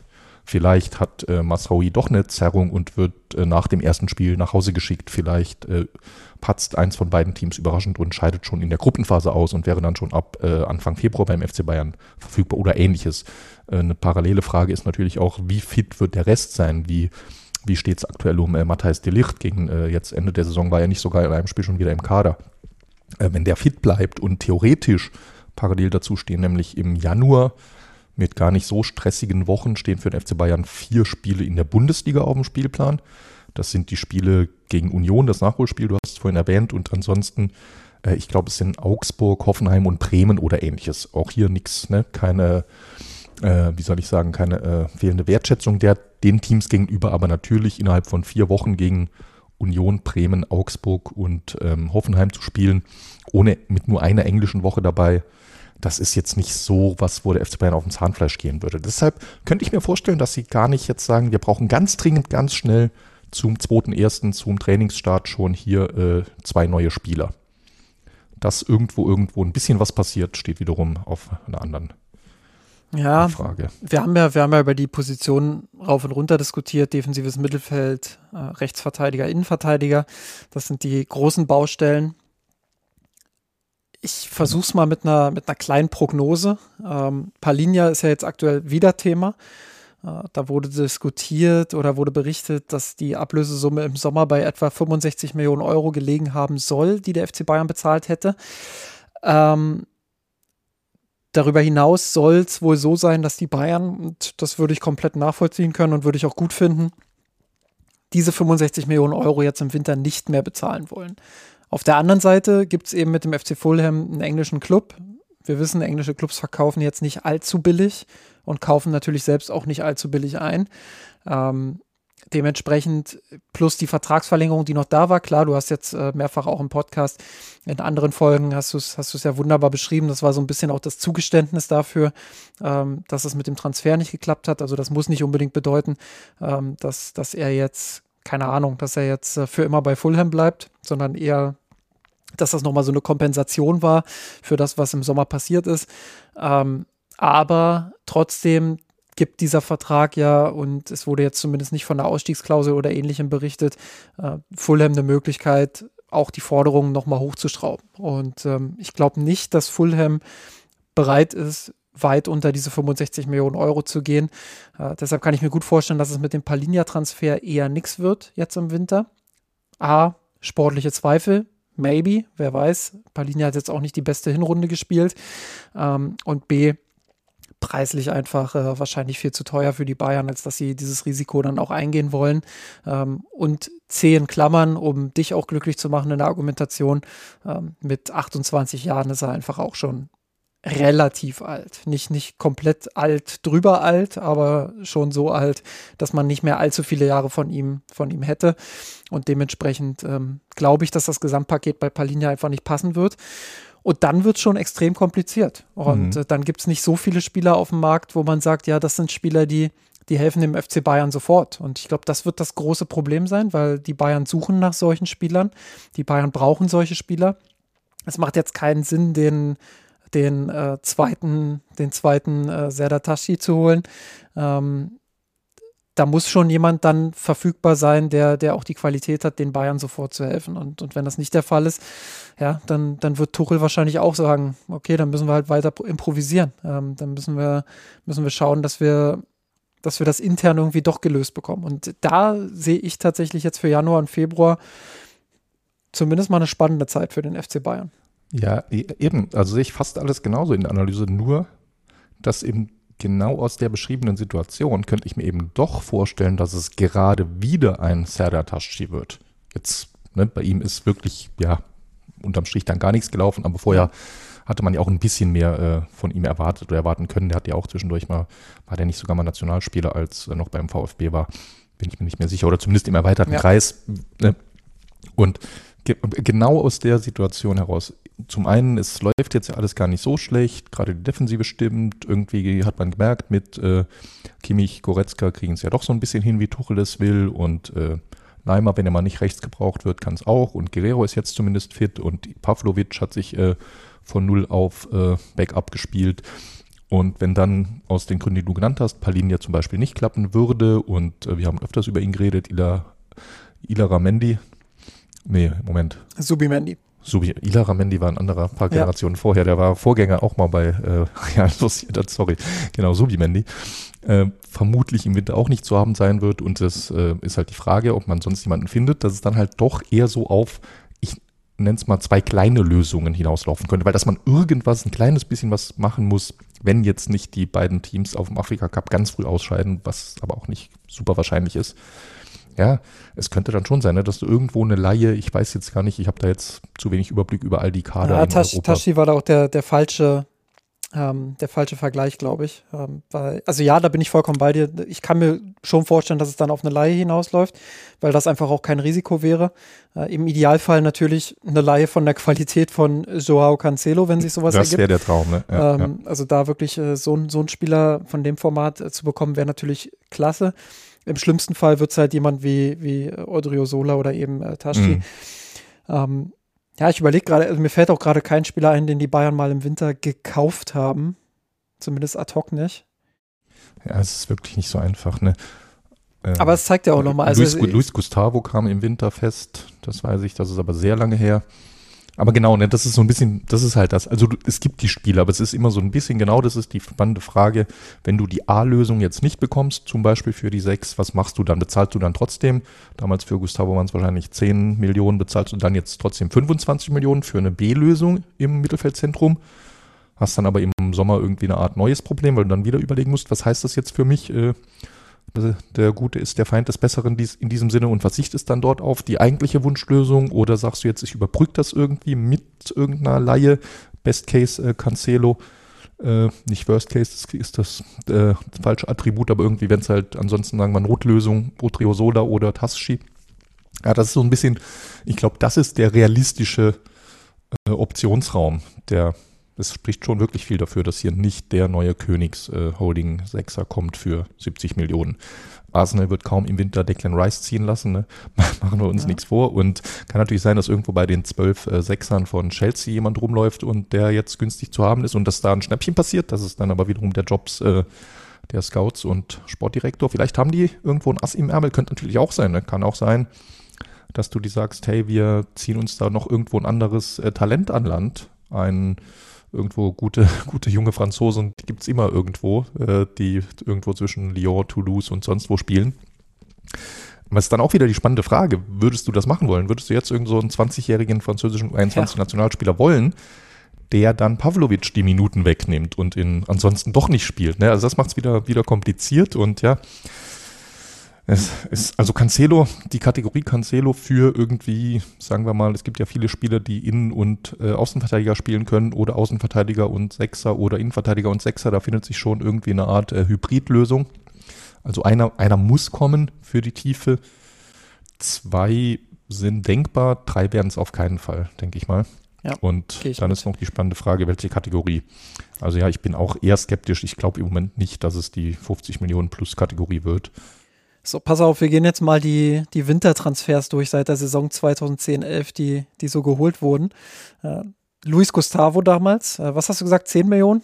Mm, ja, mal so ins. Der hat 17, 17 Millionen Euro gekostet damals. Ja. Ähm, kann man natürlich darüber diskutieren, wie, wie gut der Transfer dann letztendlich war. Ich ähm, glaube, er war jetzt nicht allzu schlecht, aber auch nicht, nee, nicht genau, überragend. Ja, ja. Ähm, dann lange nichts äh, in Sachen Wintertransfers. 15, 16 dann Serdar Taschi mit äh, einer Leihgebühr von 2,5 Millionen Euro von Spartak Moskau ausgeliehen. Ja, Flop, brauchen wir glaube ich nicht viel drüber reden. Ähm, dann 17, 18, noch jemand von Hoffenheim, für 13 Millionen Euro gekommen. Weißt du es? Boah, Rudi kam aus Schalke. Absolute früher, Vereinslegende. In Hoffenheim? nee, nee, bei den Bayern. Man könnte sogar sagen, aus der eigenen Jugend entfernt. Steht auf dem Schlauch. Was? 17, 18? Das ist, ist, ja ist jetzt sogar, ist jetzt sogar äh, sehr prominent äh, beim DFB vertreten. Oh, ach, Sandy. Sandro, Sandro Wagner. Wag ach, äh, wer ich, ich. Für 13 oh, Millionen Euro kam der damals im Winter von der TSG ach. Hoffenheim. Äh, hatte ich Boah. auch nicht mehr auf dem Schirm tatsächlich. Ja, aber Weltklasse-Transfer also war gut. Ja, war ein also sehr war, guter Transfer. War ernsthaft. Der war, war genauso diese Art Stürmer-Backup, ne, die immer so schwer zu finden war. Brauchte, ja. Genau, dass die zufrieden sind, hinter Lewandowski zu spielen und dann, wenn sie gebraucht werden, da. Ich glaube, der hat ja auch eine, eine richtig gute Torquote, äh, blieb ja dann noch nicht lange. Ja. Aber ja, das, das war ein super Spiel. Also ja, und pass auf, 18, 19 wird es fast noch mal besser. Da hat man nämlich für 14 Millionen Euro jemanden äh, von Vancouver geholt. Gut, Vancouver war es einfach. Ja. Das, das, Äh, jetzt habe ich irgendwie die, die Chance, Owen Hargreaves mal wieder ins Spiel zu bringen, mein Lieblingskanadier, aber äh, Alfonso Davies ist definitiv der zweitbeste Kanadier und der erste echte Kanadier beim ja. FC Bayern. Dann Alvaro Odriozola 1920, Laie.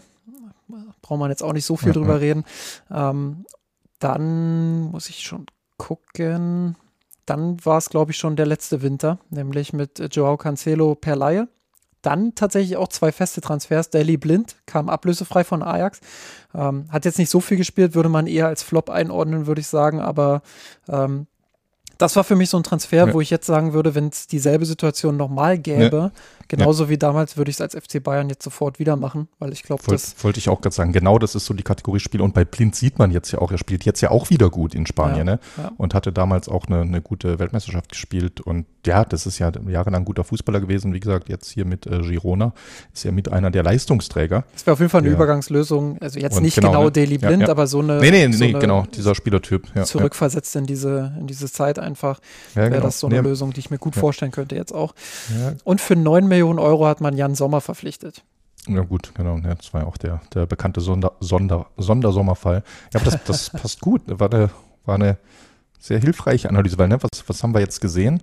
Äh, Davis, klar, äh, Sonderfall, aber der war ja auch, ähm, ich war der nicht sogar so jung, dass, nee, der war nicht so jung, äh, ich glaube, da war er dann gerade 18, aber der hat das erste halbe Jahr, glaube ich, hat er noch bei der, überwiegend bei den Amateuren gespielt war also in dem Sinne keine Hilfe für die Profis.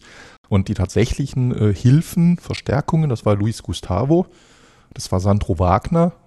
Sandro Wagner sehr erfahrener Spieler, Gustavo so, ich sag mal so, Spieler aus der, der war schon gut, aber trotzdem eher so aus der zweiten Reihe, aus der Bundesliga. Und äh, ja, ansonsten dann jetzt noch äh, kurzfristig Cancelo, Sonderfall, der bei einem Top-Club ein bisschen außen vor war. Und äh, Plint und Sommer dann auch schon wieder definitiv äh, Kategorie Routiniers, oder Sommer vielleicht auch irgendwo so ein bisschen wie Gustavo, ne, der irgendwo Bundesliga spielt, dort äh, nicht so alt. Äh, Gustavo war ein bisschen jünger, aber trotzdem da nochmal die Chance dann einfach mitnehmen, da nochmal zum FC Bayern zu gehen. Und das ist, glaube ich, so der realistische Kandidatenraum, wo es jetzt für uns vielleicht gar nicht so einfach ist, da jemanden zu finden, ne? aber das ist du.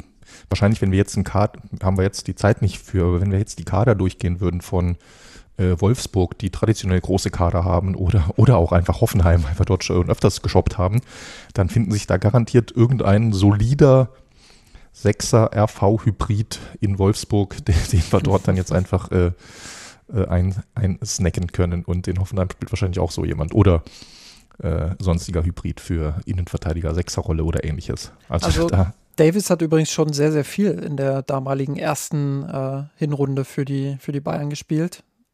Ähm, was heißt sehr, sehr viel? Also er kam dann von der Bank relativ häufig, hat, hat jetzt nicht von Anfang an oder so gespielt, aber er stand sehr oft im Kader. Also war jetzt nicht so, dass er dass er dort äh, hauptsächlich Ach, okay. irgendwie Regionalliga ja. gespielt hat oder ja, so. da hat er nur drei Spiele absolviert in der Regionalliga. Ähm, plus halt noch die Aufstiegsrunde zur dritten Liga damals. Und 74 Minuten durfte er in der Bundesliga schon ran damals und hat sogar ein Tor erzielt. Also kann ich mich sogar noch dran erinnern an dieses Tor gegen Mainz. Ja, verstehe.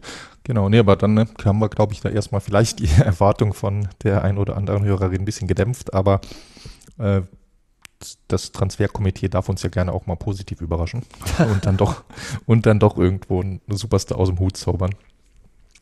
Aber realistisch und das zeigt eben so ein bisschen der Blick auf die Vergangenheit ist es nicht, weil ist ja auch klar, ne? Es muss so eine Sondersituation sein wie bei Cancelo, dass ein Topspieler in einer besonderen Situation bei seinem Verein ein bisschen hinten an ist und dieser dieser Verein, dieser Spieler und der FC Bayern müssen sich dann auch noch alle drei darauf einigen, dass es jeweils äh, sinnvoll erscheint. Das ist halt schon eine ordentliche Herausforderung. Am Budget würde es nicht äh, scheitern, das wissen wir. Wir wissen generell, dass der FC Bayern die Konten prall gefüllt hat. Die Mitgliederversammlung ist ja auch noch nicht so lange her. Also das sollte, und jetzt gibt es ja demnächst neues Geld von der, von der DFL, wenn, der, wenn der Game Pass erstmal läuft. Und äh, insofern, ja, schauen wir mal, ob, ob Freund jemanden findet. Ich bin gespannt. Dann kommen wir auch schon zur letzten Kategorie des Tages, nämlich zu den Awards, Georg. Und ähm, ich würde gerne anfangen mit äh, dem Highlight der Hinrunde und bin echt gespannt, was dein Highlight der Hinrunde im Kontext mit dem FC Bayern München war. Ja, ich habe also wir sind vielleicht noch mal, noch mal ganz kurz vorher als, als Erklärung. Ich weiß jetzt nicht, welche Awards kommen. Wir haben uns so ein bisschen ausgetauscht, was potenzielle Rubriken wären. Für einige Rubriken habe ich Ideen, für andere noch nicht. Hierfür hatte ich äh, tatsächlich ganz schnell eine Idee.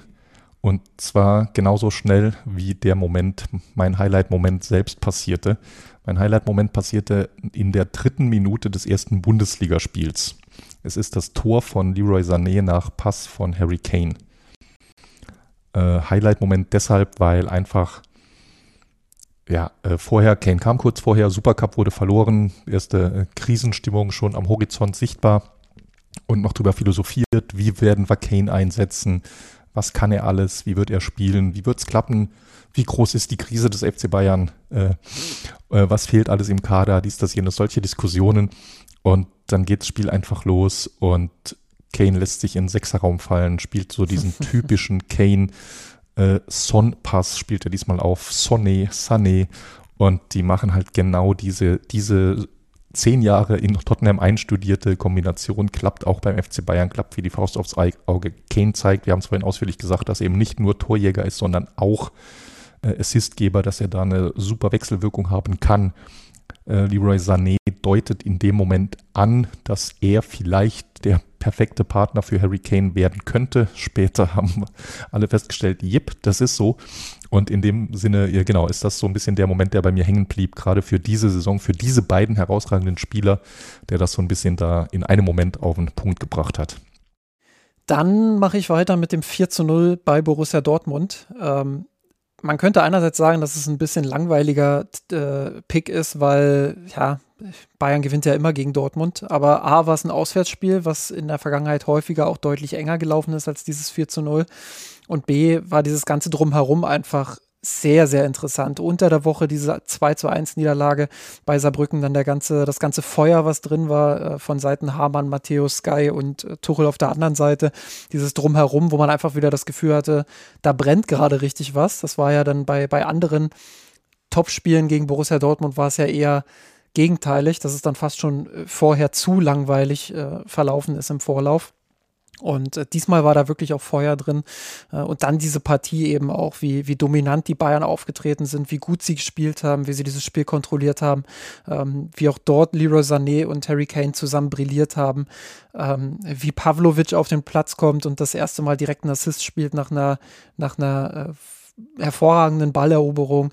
Ähm, ja, und dann eben auch diese, auch wenn wir darüber natürlich kontrovers auch damals im Podcast diskutiert haben und ich auch nach wie vor der Meinung bin, dass es nicht nötig war, ähm, aus rein neutraler Perspektive, ähm, auch wie, wie Tuchel danach dann äh, immer noch weiter gestichelt hat, was was schon unterhaltsam. Also das war insgesamt, ähm, finde ich schon, schon ein Highlight in dieser, in dieser Hinrunde. Ja, ja finde ich gut. Habe auch direkt das, das, Spiel wieder präsent und genau wie du sagst, das war ja wirklich mit, mit Vorgeschichte in den Tagen vorher. Bayern wirkte so, so anfällig wie lange nicht und äh, genau das, das war, wenn du so willst, fast sogar nochmal ein Signal, das Spiel dann zum Jahresendspurt. Äh, danach folgte, glaube ich, bis Frankfurt dann eine recht gute Serie auch. Also das, ja, passt. Wo ein Highlight ist, ist auch ein Lowlight und ähm wir haben vorhin schon so ein paar Lowlights angedeutet. Ähm, ich fange diesmal an und ich nehme das Auswärtsspiel bei Galatasaray. Ich nehme weder die Niederlage gegen Saarbrücken noch die Niederlage gegen Eintracht Frankfurt, sondern ähm, dieses Auswärtsspiel, was die Bayern zwar mit 3 zu 1 bei Galatasaray gewinnen, was für mich aber ein Lowlight war, weil wir haben vorhin so ein bisschen drüber gesprochen, welche Art von Fußball präferiere ich, welche Art von Fußball will Tuchel vielleicht auch beim FC Bayern sehen. Und das war für mich tatsächlich ähm, eher so Kategorie äh, Nagelsmann-Flick. Bayern hat jetzt nicht ständig irgendwie hochgepresst oder so, das nicht, aber sie sind trotzdem immer wieder in die Fallen des Gegners gelaufen. Es war ein unfassbar wildes, offenes Spiel. Ähm, immer wieder, wenn man versucht hat, umzuschalten nach vorne, äh, ging es Postwenden wieder in die andere Richtung. Also da war null Kontrolle drin, null, ähm, null von diesem Kalkül, was ich vorhin noch so gelobt habe. Äh, es hat irgendwie auch ideenlos gewirkt. Äh, Tuchel hat wenig Einfluss von der Bank auch genommen. Ähm, das war für mich wirklich auf vielen Ebenen Lowlight und, und äh, schon auch aus Bayern-Perspektive eine ziemliche Enttäuschung, auch wenn sie das am Ende gewonnen haben und das bis heute so frame, ähm, als wäre das äh, eher ein Highlight als ein Lowlight gewesen. Ja, finde ich gut. Nee, genau, ne, genau wie du sagst, weil das eben gerade dieses äh, spielerisch, diese Abkehr von, von dem, was man da eigentlich erwartet und äh, wie es laufen sollte, Ja, du, du Saarbrücken war bei mir hier gar nicht auf der Longlist. Ich bin mir noch immer nicht ganz sicher, ist das, was wäre das überhaupt? Äh, Lowlight, Highlight? Definitionssache. ähm, äh, genau, neben ne, mein äh, Lowlight, ich habe es heute schon kurz angesprochen und auch ansonsten schon oft genug, aber definitiv noch nicht oft genug. Es ist äh, das, äh, außerdem mag ich Alliterationen. Es ist das Deadline Day Desaster des Transfersommers. Sehr ja, guter Pick. Ist, ne, ist einfach, muss man immer wieder sagen, auch immer wieder mit der Einordnung. Es geht uns nicht ums äh, Transferfenster insgesamt. Es geht uns auch nicht darum, den Kader, wie er jetzt da steht, zu bewerten. Und wie groß oder klein die Lücken sind, ist nochmal eine ganz andere Frage. Aber halt wirklich diese komplette das war ein kommunikativer und prozessualer Offenbarungseid. Das war einfach ein komplettes Desaster, deshalb ja auch das Wort. Äh, das hat nach überhaupt keinem Plan ausgesehen, wie da Spieler noch kurzfristig verkauft wurden, ausgeliehen wurden, im Fall von Stanisic äh, und Pavard und Grafenberg verkauft, kurz vor Schluss äh, du warst überhaupt nie sicher, wofür wollen sie jetzt noch welchen Ersatz, welchen Nachfolger. Gibt es gar keine Lösung im Mittelfeld oder eine ganz große Lösung im Mittelfeld Richtung eben äh, 70 Millionen für einen äh, Spieler, was ja gerechtfertigt sein kann. Und das, da hat einfach nichts zusammengepasst in Analyse, Umsetzung, Management. Und das hatten wir so beim FC Bayern selten gesehen. Und äh, das überschattet das für mich weiterhin so ein Stück weit, auch wenn Tuchel und die Mannschaft viel dafür getan haben, glücklicherweise dass die Konsequenzen bisher äh, keine negativen sind oder kaum negativ sind. Dann machen wir weiter mit dem äh, Unsung Hero der Hinrunde. Hast du da schon jemanden im Kopf? Da habe ich mehrere zur Auswahl. Wenn du willst, kannst du anfangen, wenn du einen ganz klaren hast. Wenn ich habe einen sehr, sehr klaren Kandidaten tatsächlich. Dann, dann, dann, dann fange ich an mit Thomas Müller. Und äh, die Hymne der letzten Woche will ich nicht nochmal hervorkramen, ähm, auch wenn ich äh, viel Lob dafür äh, tatsächlich bekommen habe von, von Leuten, die mir geschrieben haben, danke, endlich sagt es mal jemand, hört da gern nochmal in die vergangene Folge mit rein. Ähm, ja, Thomas Müller, ich mach's kurz, äh, ist für mich ähm, der Unsung Hero, weil er einfach seine Rolle A akzeptiert hat und B in dieser Rolle immer noch sportlich überragt und äh, einer der besten Vorlagengeber äh, der Bundesliga ist, statistisch, aber eben auch ähm, wenn man, wenn man mit dem Auge drauf schaut und das rein subjektiv bewertet, äh, einer der besten Vorlagengeber ähm, Europas und definitiv der beste aktuell in der Bundesliga. Das ist hoch beeindruckend, was, was er liefert und ähm, hat sich die Vertragsverlängerung einfach auch verdient und deshalb für mich der, der Unsung Hero. Man könnte natürlich sagen, Müller wurde in seiner Karriere schon oft genug besungen, aber mir wurde einfach zu oft äh, von diesem, oder mir wurde zu oft dieses, dieses Maskottchen ähm, Bild herausgekramt und das ist er nun beileibe nicht. Wie gesagt, hört dann auch mal in die vergangene Folge rein. Ähm, für mich zu wenig besungen, was, was er äh, gezeigt hat. Ja, nee, finde ich gut. Und genau wie du sagst, ne, Müller wird besungen, aber nicht auf dem Niveau, auf dem er besungen gehören würde, inklusive der äh, Veränderungen neuer Rolle dieses Jahr, finde ich, finde ich eine sehr schöne Wahl hierfür. Äh, ich habe auch jemanden genommen, den insbesondere ich zu selten besinge. Äh, Kingsley Coman ist mein oh. Unsung Hero. Bist immer noch in weihnachtlicher Stimmung. ja, ne? Ja, du, es ist die Zeit des Jahres. Äh, aber warum nehme ich einen äh, King hierfür? Ich meine, dass er ein guter Fußballer ist, steht, glaube ich, äh, nie zur Debatte. Aber er ist natürlich, er geht ein bisschen unter diese Saison, weil alles über, ja. äh, wie nennen wir sie, Larry Carnet redet äh, und etc. Et ne? Er hat auch nicht, mal wieder nicht die überragenden Scorerwerte. Aber er ist ein enorm wichtiger Spieler für diese Mannschaft. Er kommt immerhin auch auf die acht meisten Spielminuten, hat 17 äh, Startelf-Einsätze, also er ist konstant da, er ist verfügbar. Verletzungen halten sich in Grenzen. Er ist natürlich auch mal wieder keine Hinrunde komplett äh, fit gewesen, aber überwiegend. Und gerade in einer Phase, wo ansonsten dieses Spiel, dieses Element, das er dem FC Bayern bringt, immer weniger wird. So ein ganz klassischer Flügeltrippler, Winger im in der äh, pursten Definition, jemanden, den du außen anspielst, der entweder zusammen mit einem Außenverteidiger, je nachdem auf welcher Seite, mit einem Fonsi oder Leimer oder Masraoui äh, Hinterlauf, Doppelpässe spielt, den du aber auch mal alleine auf eine Seite machst, der alleine da mal einen äh, Durchbruch schafft, der einfach mal, wenn es gut läuft, zwei Gegenspieler austribbelt, auf die Grundlinie durchkommt, dem Spiel dadurch Breite gibt, ein neues Element gibt, dann zur Stelle ist, wenn dir spielerisch mal nichts einfällt. Und wir haben vorhin gesagt, Tuchel setzt mehr auf diesen Split 6 Defensive, 4 Offensive. Das heißt, die Offensiven müssen öfters mal alleine was kreieren, weil du es nicht immer aus, aus dem Druck, aus, dem, aus der brutalen Überzahl an Spielern hast, wie es unter Flick und Nagelsmann der Fall war. Das heißt, du brauchst Spieler, die aus wenig viel machen können. Und da ist er halt enorm stark drin. Das sind nicht immer nur Toraktionen, aber einfach da mal und hier ist es mal ein Eckball rausholen, hier ist mal ein Freistoß rausholen, hier ist es mal ein Einwurf rausholen, hier ist einfach mal ein Ball behaupten und äh, das ganze Gefüge 10 Meter, 20 Meter nach vorne schieben, einfach mal eine Linie weiter nach vorne kommen. Da in dem einen ist er halt enorm stark und bringt da eine konstante Leistung. Torschützenkönig wird er keiner mehr, aber deshalb äh, Ansang, aber ein kleiner Hero ist er damit trotzdem. Willst du anfangen mit der Überraschung der Hinrunde oder soll ich es kurz machen? Die, die Überraschung der Hinrunde, das ist einer, da habe ich noch keinen äh, vorbereitet. Da muss ich dich kurz bitten, anzufangen. Okay, ähm, ich nehme Konrad Leimer, ähm, habe es ja vorhin beschrieben, äh, im, im entsprechenden Segment der Neuzugänge, weil er mich persönlich einfach sehr überrascht hat mit seinem kompletten Skillset. Ähm, ja, einerseits die Variabilität, die ja durchaus auch bekannt war, aber dass er das eben auch auf diesen äh, Tuchelball so transformieren kann, so viele Minuten sammelt, so konstant spielt, so souverän auch spielt, so selten auch äh, Kontra bekommt für seine Leistungen. Damit habe ich absolut nicht gerechnet. Und ähm, deshalb ist er für mich äh, die Überraschung der Hinrunde. Ja, finde ich gut. Ähm, da habe ich keine, die mir so richtig gefällt. Was mir aber äh, abgewandelt, nehme ich einfach einen, der schon einen Award hat. Ich nehme Thomas Müller. Und zwar überraschend insofern, wie, ich nenne es mal geräuschlos und positiv für alle Beteiligten dieser, diese Verwandlung von ihm ja. abgelaufen ist. Das ist ja auch nicht, ne, man weiß nie, wie viel da wann, wo, wie dran war, wie, äh, wie manipulativ und mächtig die Fäden von Thomas Müller im Hintergrund sind beim FC Bayern, aber Gerüchten zufolge zumindest mal früher für den einen oder anderen Trainer nicht ganz einfach gewesen, Müller auf die Bank zu setzen. Und äh, deshalb nehme ich das als Überraschung, die geräuschlose Transformation von Thomas Müller. Moment der Hinrunde. Ähm, ich glaube, du hast deinen schon, schon genannt. Äh, für dich ist ja. es wahrscheinlich der, derselbe Moment, der, der auch für dich die, das Highlight war. Ja, genau, genau, habe ich nicht, habe ich nicht unterschieden. Ähm, für mich Moment der Hinrunde war das frühe Tor gegen den VfB Stuttgart. Und zwar aus dem Grund, weil nach dieser 1 zu 5 Niederlage gegen Eintracht Frankfurt, klar, du hast unter der Woche noch dieses 1 zu 0 gehabt äh, gegen Manchester United, aber für mich war in der Bundesliga einfach dieses Spiel gegen den VfB Stuttgart so ein mögliches Knackspiel.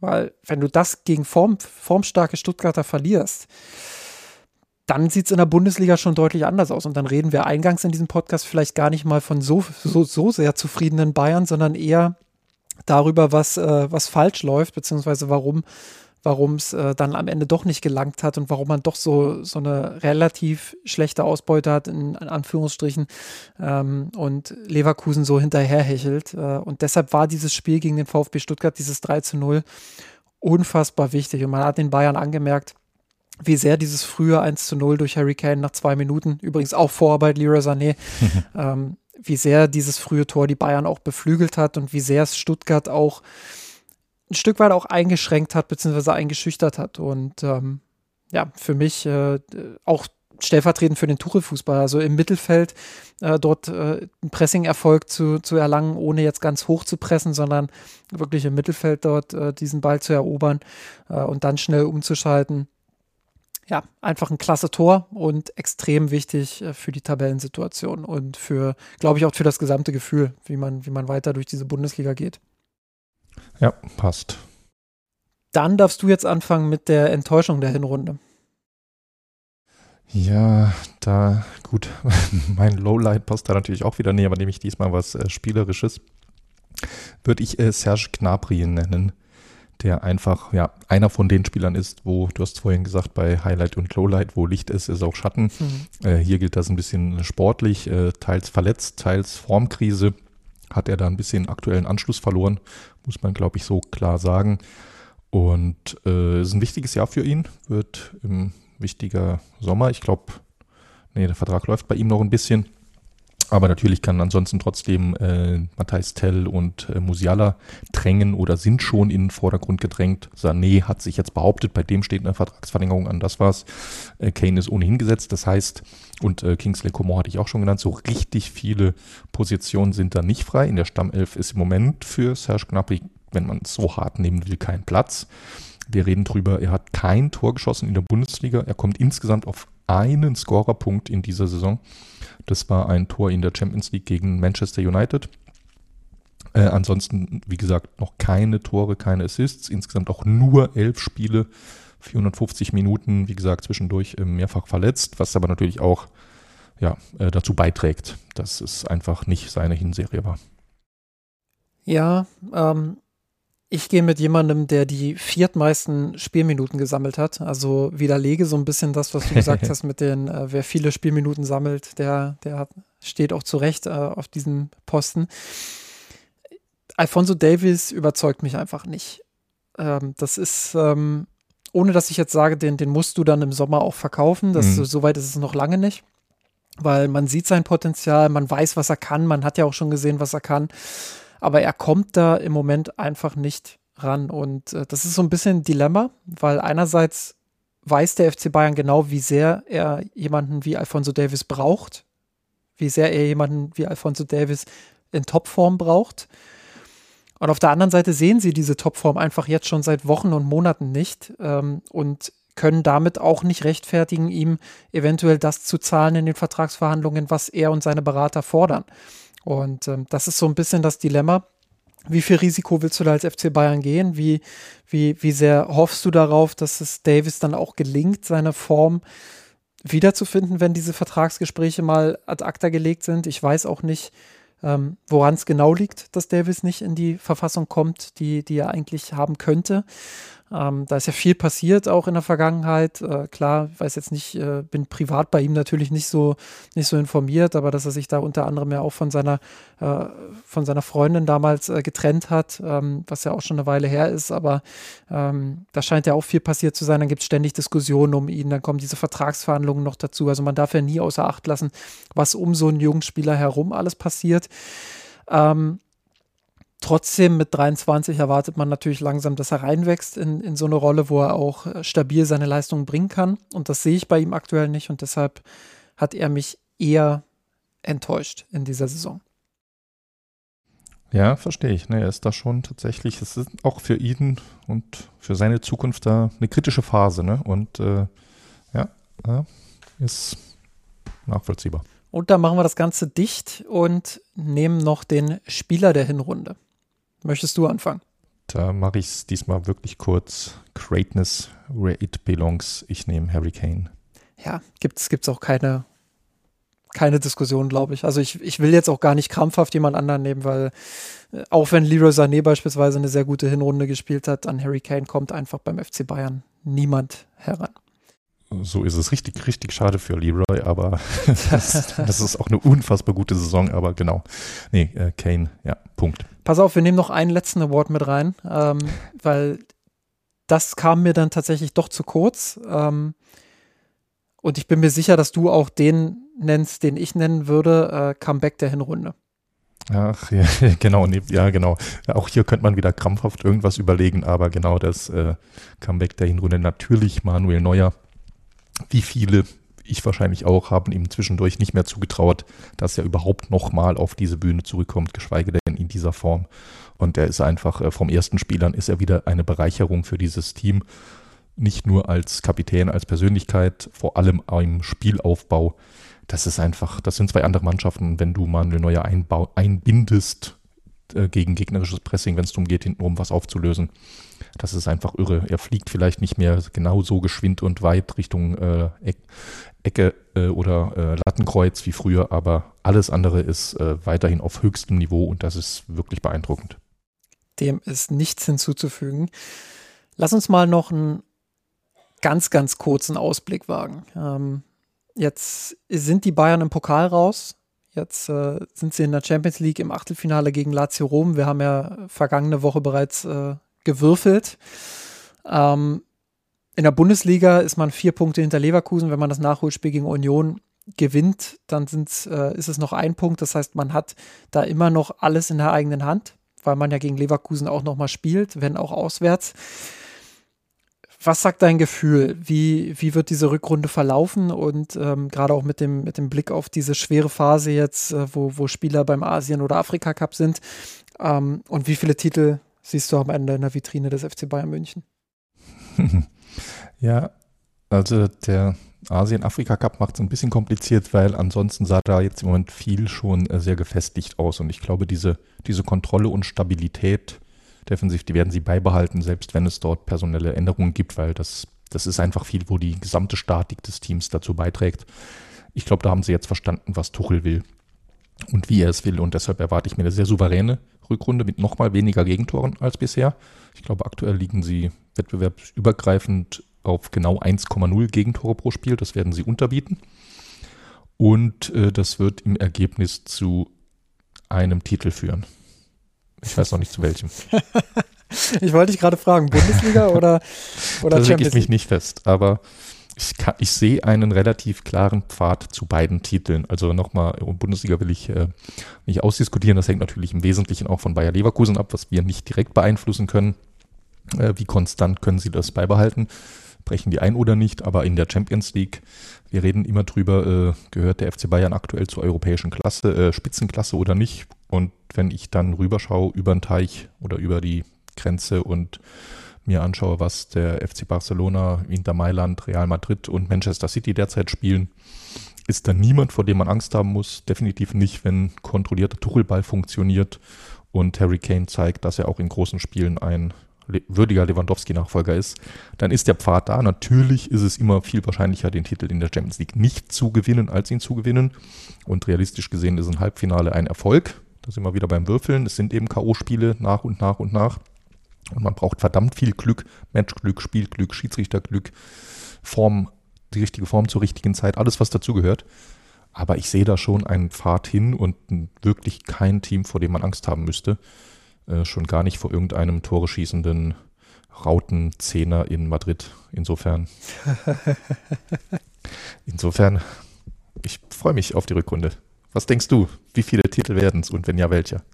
Ähm, ich glaube, die Bayern holen den Bundesligatitel und in der Champions League wird es äh, mindestens knapp nicht reichen, wenn sie, wenn sie auf das erste Top-Team treffen. Ähm, mein Gefühl sagt mir, dass sie so weit einfach noch nicht sind, dass sie nicht so gefestigt sind, ähm, dass einfach andere Teams dann noch den Schritt weiter sind. Ähm, es sind nicht viele Teams, aber ähm, klar, kann natürlich auch sein, dass, dass die Bayern ein bisschen Glück haben, in Anführungsstrichen, und Manchester City irgendwie im Viertelfinale gegen ein anderes Team ausscheidet. Ähm, das wäre ja schon mal dann äh, ein Schritt, der die Wahrscheinlichkeit vielleicht ein bisschen erhöhen würde.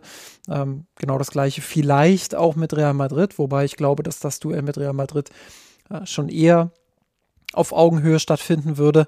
Also ihr merkt, es, es ist schon so, dass die Bayern, und ich sehe sie auch äh, immer noch äh, da oben mit drin. Ich glaube schon, dass sie in jedem Spiel auch in der Lage sind, jeden Gegner zu schlagen. Ähm, glaube aber trotzdem, dass es den einen oder anderen Gegner gibt, der, der äh, den Bayern leicht überlegen ist. Es sind nicht viele, aber es sind so ein paar, wo ich sage, hm, ob sie da weiterkommen. Unter anderem eben Real Madrid und, und äh, Manchester City. Aber wie du schon sagst, also dieser Pfad, den, den sehe ich schon auch. Glaube aber nicht, dass sie ihn bis zum Schluss gehen werden und gehen können. Dafür gibt es einfach gewisse Dinge wie den Kader, den man auch im Winter nicht so verstärken wird können. Ähm, wie man das vielleicht äh, dem eigenen Anspruch nach gern möchte, ähm, wo ich einfach nicht so optimistisch bin, dass sie es dass bis zum Schluss gehen können. In der Bundesliga bin ich schon deutlich optimistischer, weil sie da bisher eine sehr stabile Runde gespielt haben und das auch allen ähm, Missständen oder allen, allen ähm, Hürden zum Trotz. Ähm, haben es ja auch geschafft, Stuttgart zu schlagen, obwohl eine komplette Achse weggebrochen ist. Also das, ähm, das sollte auch so klappen. Und ich glaube auch, dass Leverkusen noch schwächeln wird. Ist ja bisher nicht passiert, aber ich glaube, dass da eine Phase kommen wird, wo sie einige Punkte werden liegen lassen. Ich kann mir nicht vorstellen, dass sie das bis zum Schluss so gehen können. Und wenn sie es so bis zum Schluss gehen können, dann Chapeau, dann haben sie es auch einfach verdient. Ähm, aber ich glaube, dass die Bayern am Ende die, die Bundesliga gewinnen werden. Und ja, dass sie dann den entscheidenden Schritt voraus sind. Ja, schauen wir mal. Also, ne, also Leverkusen ist wirklich spannend, aber ansonsten, ich meine, ich verstehe es, ich verstehe die Sicht. Du hast vorhin ja ausführlich analysiert, dass Bayern wirklich noch nicht auf ihrem Zenit ist. Aber das kann schnell gehen und äh, nur noch mal eine Bemerkung zur Konkurrenz. Äh, Manchester City hat ein riesiges Loch, da wo letztes Jahr Gündogan spielte und Absolut, äh, ja. De Bruyne auch oft verletzt. Die haben riesige Probleme aktuell. Äh, auch die werden versuchen, das im Winter zu lösen. Auch dort gibt es keine Garantie, dass ihnen das äh, gelingen wird. Und Real Madrid, ich habe es ja vorhin ein bisschen äh, scherzhaft gesagt, ich meine, Bellingham spielt überragend, aber er spielt das auch deshalb dort überragend, weil die auch keinen Mittelstürmer haben. Nachdem Benzema ging ja. beim FC Bayern war es ja anscheinend der fehlende Mittelstürmer, der äh, verhinderte, in der Champions League erfolgreicher zu sein, dann kann ich mir doch diese Argumentation zu eigen machen und sagen, dann kann doch auch dieses Jahr Real Madrid ohne Mittelstürmer keine Champions League gewinnen. Insofern. Ich traue es den Bayern absolut zu, keine Frage. Ähm, das äh, ist einfach nur ein Gefühl bei mir, ähm, weil Real Madrid ist eben Real Madrid. Da kann man, äh, das kann man hin und her diskutieren. Die können noch so unattraktiven Fußball spielen. Sie sind einfach Real Madrid. Das ähm, haben sie sich erarbeitet in den letzten Jahren, dass man da immer mit einem mulmigen Gefühl irgendwie reingeht. Und Man City, ich glaube, dass die sich äh, noch fangen werden dann in das steht zu befürchten und De Bruyne wird wahrscheinlich zurückkommen. Ja, also das ist, aber du hätte ich auch nichts gegen da die Revanche, das auf dem Platz Klar, gegen die auszutragen. Nicht? Wären auf jeden Fall schöne Duelle. Das wäre es in der Tat. Gut, dann haben wir es für heute und machen den Podcast dicht für dieses Jahr. Wir haben den 28. Dezember. Ähm, Georg, was, was hast du geplant für Silvester? Äh, bisher noch nichts. Ich bin mittlerweile in einem Alter, wo ich Silvester nicht mehr so viel mache. Und eher die, die Tage vorher noch mal. Ich habe jetzt noch so zwei, drei Weihnachtsfeiern diese Woche. Zwei, drei ist falsch, zwei geplant. Und äh, finde ich, finde ich ganz nett, gefällt mir mittlerweile richtig gut. Dann die, die Tage vorher ein bisschen feiern und dann Silvester gemütlich und fit ins neue Jahr zu starten. Wie sieht's, wie sieht's bei dir aus? Eigentlich genauso. Ähm, eigentlich, weil äh, in diesem Haushalt wieder, wieder ein Virus unterwegs ist und wir müssen mal schauen, äh, wie es weitergeht. Aber ja, also Gemütlichkeit äh, geht bei mir auch, auch vor auf jeden Fall. Da bin ich voll auf deiner, auf deiner Wellenlänge. Wunderbar, dann können wir beide auch direkt am 1.1. schauen, wenn der Transfermarkt öffnet, wen, wen, wen Bayern um wahrscheinlich öfter, ich weiß gar nicht, wahrscheinlich macht er nicht am 1.1. auf, sondern am 2.1. Aber wenn nicht, wäre schön. Treff, treffen wir uns dann im Emergency Podcast, wenn am 1.1. um 7 Uhr äh, irgendein, irgendein, irgendein Holding Sechser an der Sebener Straße genau, aufschlägt. Genau. Während alle Katern nehmen wir schon den Podcast auf. Das ist, Ach, wunderbar. ist doch mal ein schönes Date. Nein, ansonsten äh, möchte ich mich auch noch mal ganz herzlich bei allen HörerInnen bedanken, die uns durch das Jahr 2023 begleitet haben, sowohl im Blog als auch im Podcast. Ähm, hat wieder sehr, sehr viel Freude gemacht, Woche für Woche ähm, den FC Bayern München im Podcast zu begleiten ähm, und darüber zu berichten und zu analysieren und einzuordnen und Meinungen auszutauschen und zu diskutieren. Dafür ist der Podcast da, dafür, dafür haben wir ihn ins Leben gerufen. Macht natürlich auch unfassbar viel Spaß mit euch in der Kurve darüber zu diskutieren auf kurve.mirsanrot.de. Ähm, schaut da auch gerne immer wieder vorbei, kommentiert unsere Folgen, diskutiert die Themen mit, die wir heute diskutiert haben, kommentiert gern euren Spieler der Saison, euer, euer Comeback der Saison, euren, eure Enttäuschung der Saison oder sagt uns, dass wir eure Enttäuschung der Saison sind, weil wir bei den Awards total versagt haben und äh, totalen Quatsch hier heute zusammengeredet haben. Ähm, ja, lasst das gerne raus, äh, kommentiert es ähm, und unterstützt uns auch gerne ähm, auf Patreon. Ähm, unter patreon.com slash mirsanrot habt ihr die Möglichkeit, unser Projekt finanziell zu unterstützen, uns dabei zu helfen, die Kosten zu tragen, ähm, die dieses Projekt einfach ähm, aufwirft. Das betrifft die Podcast-Produktion, das betrifft Serverkosten, das betrifft auch Personalkosten, ähm, denn wir wollen uns dort natürlich auch weiterentwickeln und wollen dorthin kommen, äh, den Leuten, die diesen Blog tragen, die diesen Podcast tragen, die immer wieder auch ihre Freizeit dafür opfern, ähm, ja, hier guten Content zu liefern, wollen wir natürlich auch was äh, zurückgeben ähm, und dafür brauchen wir natürlich auch Einnahmen. Ähm, ihr bekommt dafür von uns auf Patreon den Podcast ohne Werbung als Gegenzug. Ähm, würde uns sehr freuen, wenn ihr euch das überlegt, ähm, uns zum neuen Jahr oder auch ab sofort dann äh, zu unterstützen mit einem Betrag eurer Wahl. Das ist möglich, wie gesagt, auf patreon.com slash mirsanrot. Ihr findet den Banner jeweils auch ähm, auf unserer Website oder auch verlinkt in den Show Notes. Überlegt es euch, macht das gerne. Wir würden uns sehr darüber freuen. Ansonsten, Georg, bleibt mir nur noch zu sagen, ähm, ja, danke, dass du so oft auch dieses Jahr wieder Teil des Podcasts warst. Ähm, ich freue mich schon auf die Diskussion mit dir im kommenden Jahr ähm, und wünsche dir und allen HörerInnen einen guten Rutsch ins neue Jahr. Dem ist nichts hinzuzufügen. Vielen Dank und auch ich freue mich aufs neue Jahr mit dir und euch allen gemeinsam. Bis denn. Macht's gut. Servus. Ich hab geträumt von dir.